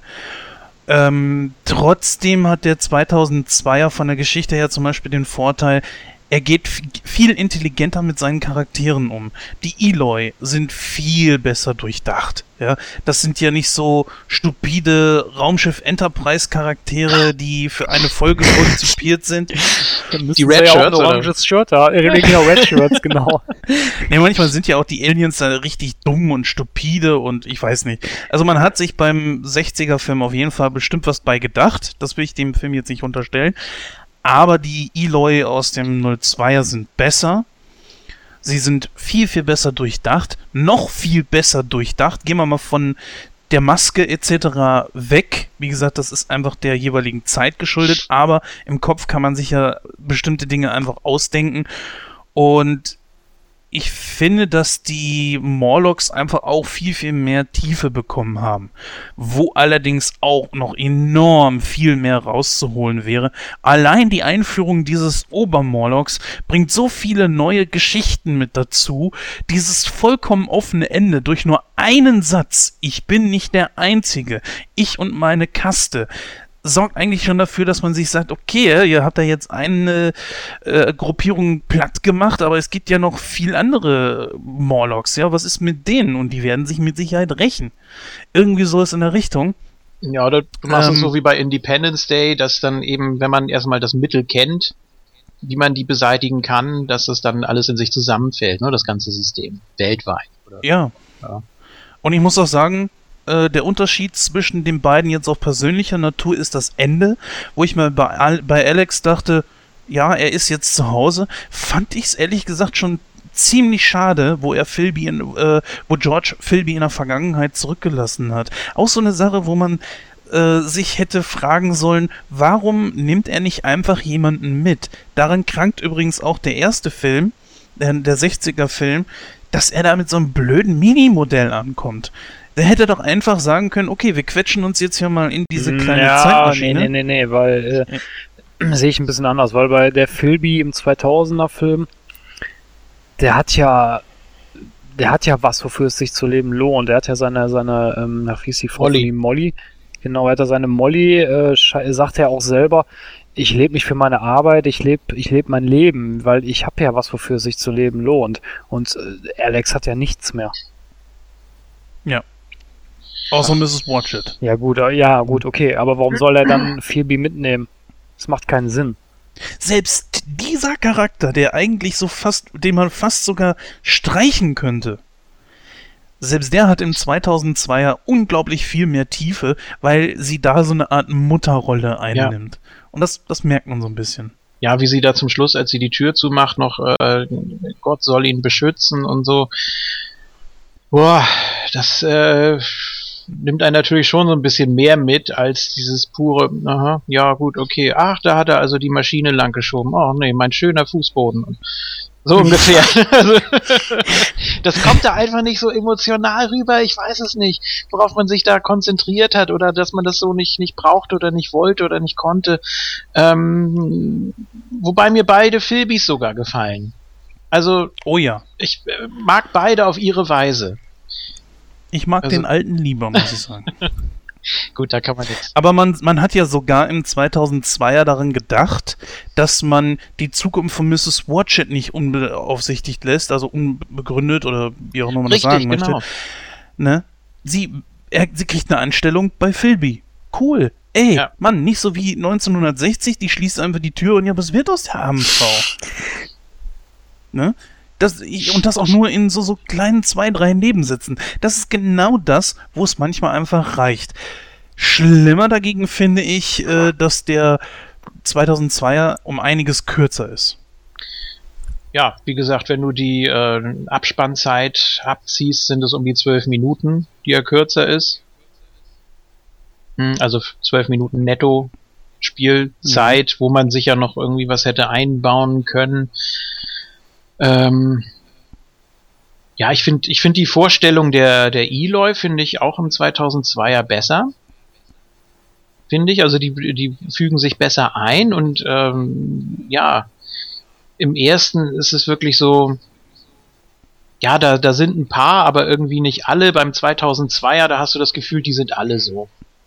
Und beim, ja, beim 1960er, da, äh, ja, da wirkt das sehr, sehr rausgepickt eben. Also gerade in diesem großen Saal, wo sie alle essen und sich teilweise unterhalten, die lernst du alle gar nicht kennen. Beim 2002er, da hast du wirklich so das Gefühl, das ist eine große Familie. Ich weiß nicht. Das ist auch wieder eine, eine Geschmacksfrage natürlich. Das stimmt, ja. Ja. Hört sich so an, als hätten wir es. Ja, ich denke, das sind auch soweit die wichtigsten Punkte. Richtig, und der Verlauf der Zeit äh, ist natürlich auch so eine Sache. Ähm, was mir noch aufgefallen ist, äh, das ist kurz in einer halben Minute erklärt, äh, habe ich mir letztes Mal so Gedanken gemacht, ähm, da sagt ja Doc Brown zum Beispiel in, Zurück in die Zukunft, äh, dass, ich glaube im zweiten oder dritten fängt er damit an zu sagen, ja, die, die äh, Zukunft ist ja bei keinem Menschen vorherbestimmt. Drum macht was draus, gebt euch ein bisschen Mühe. Ja. Ist meiner Meinung nach eine schwachsinnige Aussage, denn wenn die Zukunft nicht vorherbestellt, ja, pass auf, Julian, hör Ja. zu. Wenn die Zukunft nicht vorherbestellt, äh, bestimmt, Ja, Nochmal. Bestimmt. Wenn die Zukunft nicht vorherbestimmt ist, wohin willst du dann reisen? Oder hat schon mal einer von euch versucht, über eine Brücke zu gehen, die es nicht gibt? Wenn es die Brücke allerdings gibt, dann kann ich auf die Brücke gehen und auf der Brücke anfangen, sie zu verändern. Aber ich kann nichts verändern oder in eine Welt reisen, die es nicht gibt. wovon du nichts Von weißt. daher ist das genau. Du richtig. weißt ja nicht im Vorfeld, ist das jetzt die richtige oder die falsche Entscheidung. ne? Also man soll Genau. natürlich allgemein vernünftig sein und bedacht und rational. Okay. Ja, Aber äh, das ist ja leichter gesagt als getan. Dann kommen wieder Emotionen ins Spiel. Ich möchte noch mal ganz kurz ähm, was anmerken, was ich sehr witzig fand. Eine gute Idee eigentlich, auch eine Szene, die man im zweiten Teil äh, rausgeschnitten hat.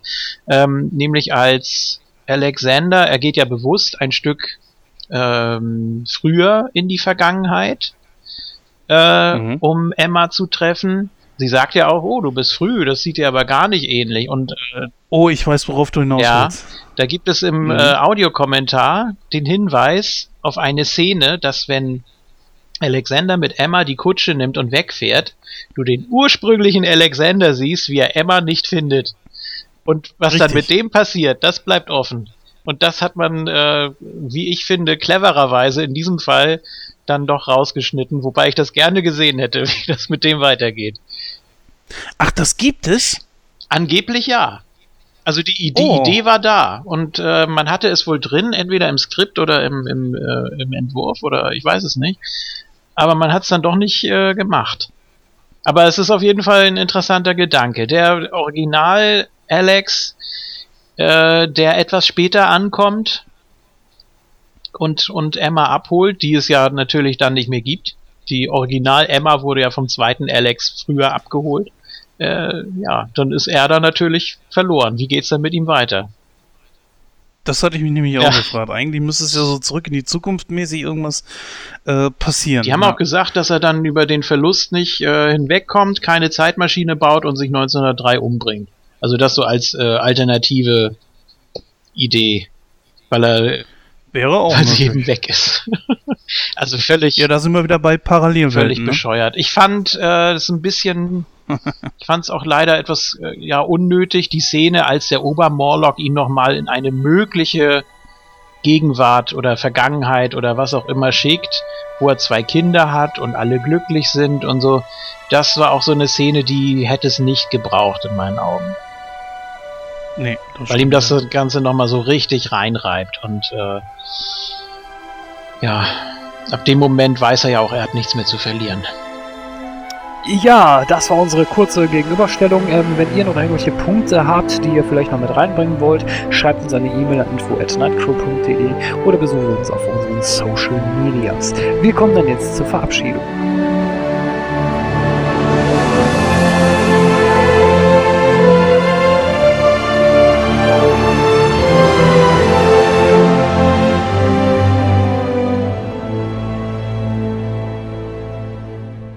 Oh, heute sind wir pünktlich. Der ist ja schon da. Ja, mach mich fertig. Äh, du wolltest was sagen? Ist denn der liebe Christo schon da? Ja, es wäre auch nett, wenn wir anfangen, weil ich habe nicht so viel Zeit heute. Gerade wo es heute so um so viel Zeit geht. Ja. War doch heute, hat er keine Zeit. Und da ging mir dieser scheiß äh, Dieter Bohlen-Song hier aus dem Kopf. Alle Luis. Oh. Siehst du, guck mal, da lacht er doch schon wieder, unser Kleiner. Aber nee, weißt du so, ja, und äh, ja. Dann immer dieses auf den Tisch kloppen. Ja, Dann immer. Ich bin ein Morlock. Oh, warum nimmst du Arschloch denn jetzt nicht auf? Was? Nicht du. Ich nehme immer auf. Wie redest du mit mir? Was ist denn jetzt kaputt? Ah, Ah, so, schön. Jetzt funktioniert hier die Luzi. Beleuchten wir den Haupt... an, äh, ich will immer Antagonist sagen, den Hauptprotagonisten, nämlich den George. Obwohl, ist es eigentlich scheißegal, du, du schneidest ja sowieso nie vernünftig. Du lässt, ja, du lässt sowas ja immer drin. Mhm. Halt die Fresse. Na, also, So.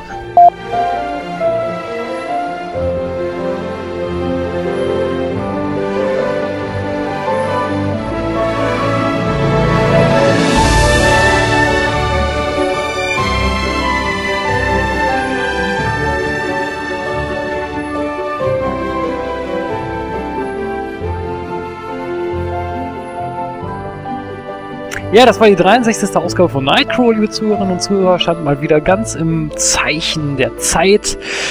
Ja, wir haben jetzt auch keine Zeit mehr, denn wir, der Vorhang fällt. Wir neigen uns dem Ende zu und müssen uns auch heute wieder von euch verabschieden. Wir wünschen euch dementsprechend noch einen schönen Tag, einen, einen, einen guten Morgen oder eine gute Nacht, je nachdem, wann ihr diesen Podcast hört. Und ich glaube, im nächsten Podcast, da wird es wieder ein Thema geben, was ein bisschen mehr so mein äh, Genre anspricht. Aber wir wollen, uns, wir wollen euch natürlich nicht spoilern an der Stelle. Und lasst euch einfach überraschen. Und ich sage einfach bis dahin Tschüss und bis dann. ja, ich äh, übernehme jetzt einfach mal das Wort und überlasse unserem Gast hier heute dann das Schlusswort. Du wirst ja, glaube ich, beim nächsten Mal nicht mit dabei sein, ne? Du hast ja dann, glaube ich, eine Zwangspause, weil das wird ja nicht dein Thema sein. Ich glaube, so ein paar Stammhörer können sich vorstellen, was für ein Thema dann kommen wird, aber das reicht jetzt dann auch an Spoilern. ja, äh, so ganz im Sinne von Gordon einen super geilen äh, Gag habe ich jetzt am Ende nicht. Ich, ich habe mir einfach mal was rausgesucht und haus raus, ob es witzig ist oder nicht. Also, naja. Äh, was qualmt und hoppelt über die Wiese? Weiß das einer von euch? Äh, keine Ahnung. Ne, ist doch klar. Ein Kaminchen. Ich wollte sagen, verdammt. Ah, ey.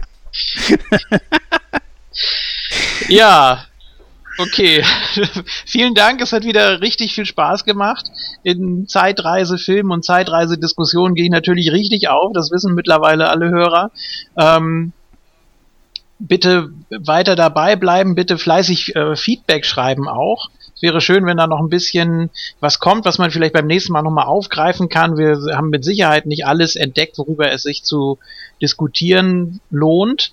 Ähm, ja, auch wenn, auch wenn der Gordon vielleicht noch ein paar Ideen hat, wenn er sich das Ganze hier angehört hat und äh, dann meint, nein, also ihr Idioten, das äh, funktioniert so nicht. Das war nämlich ganz anders. Also äh, wäre schön, wenn da irgendwie was kommt.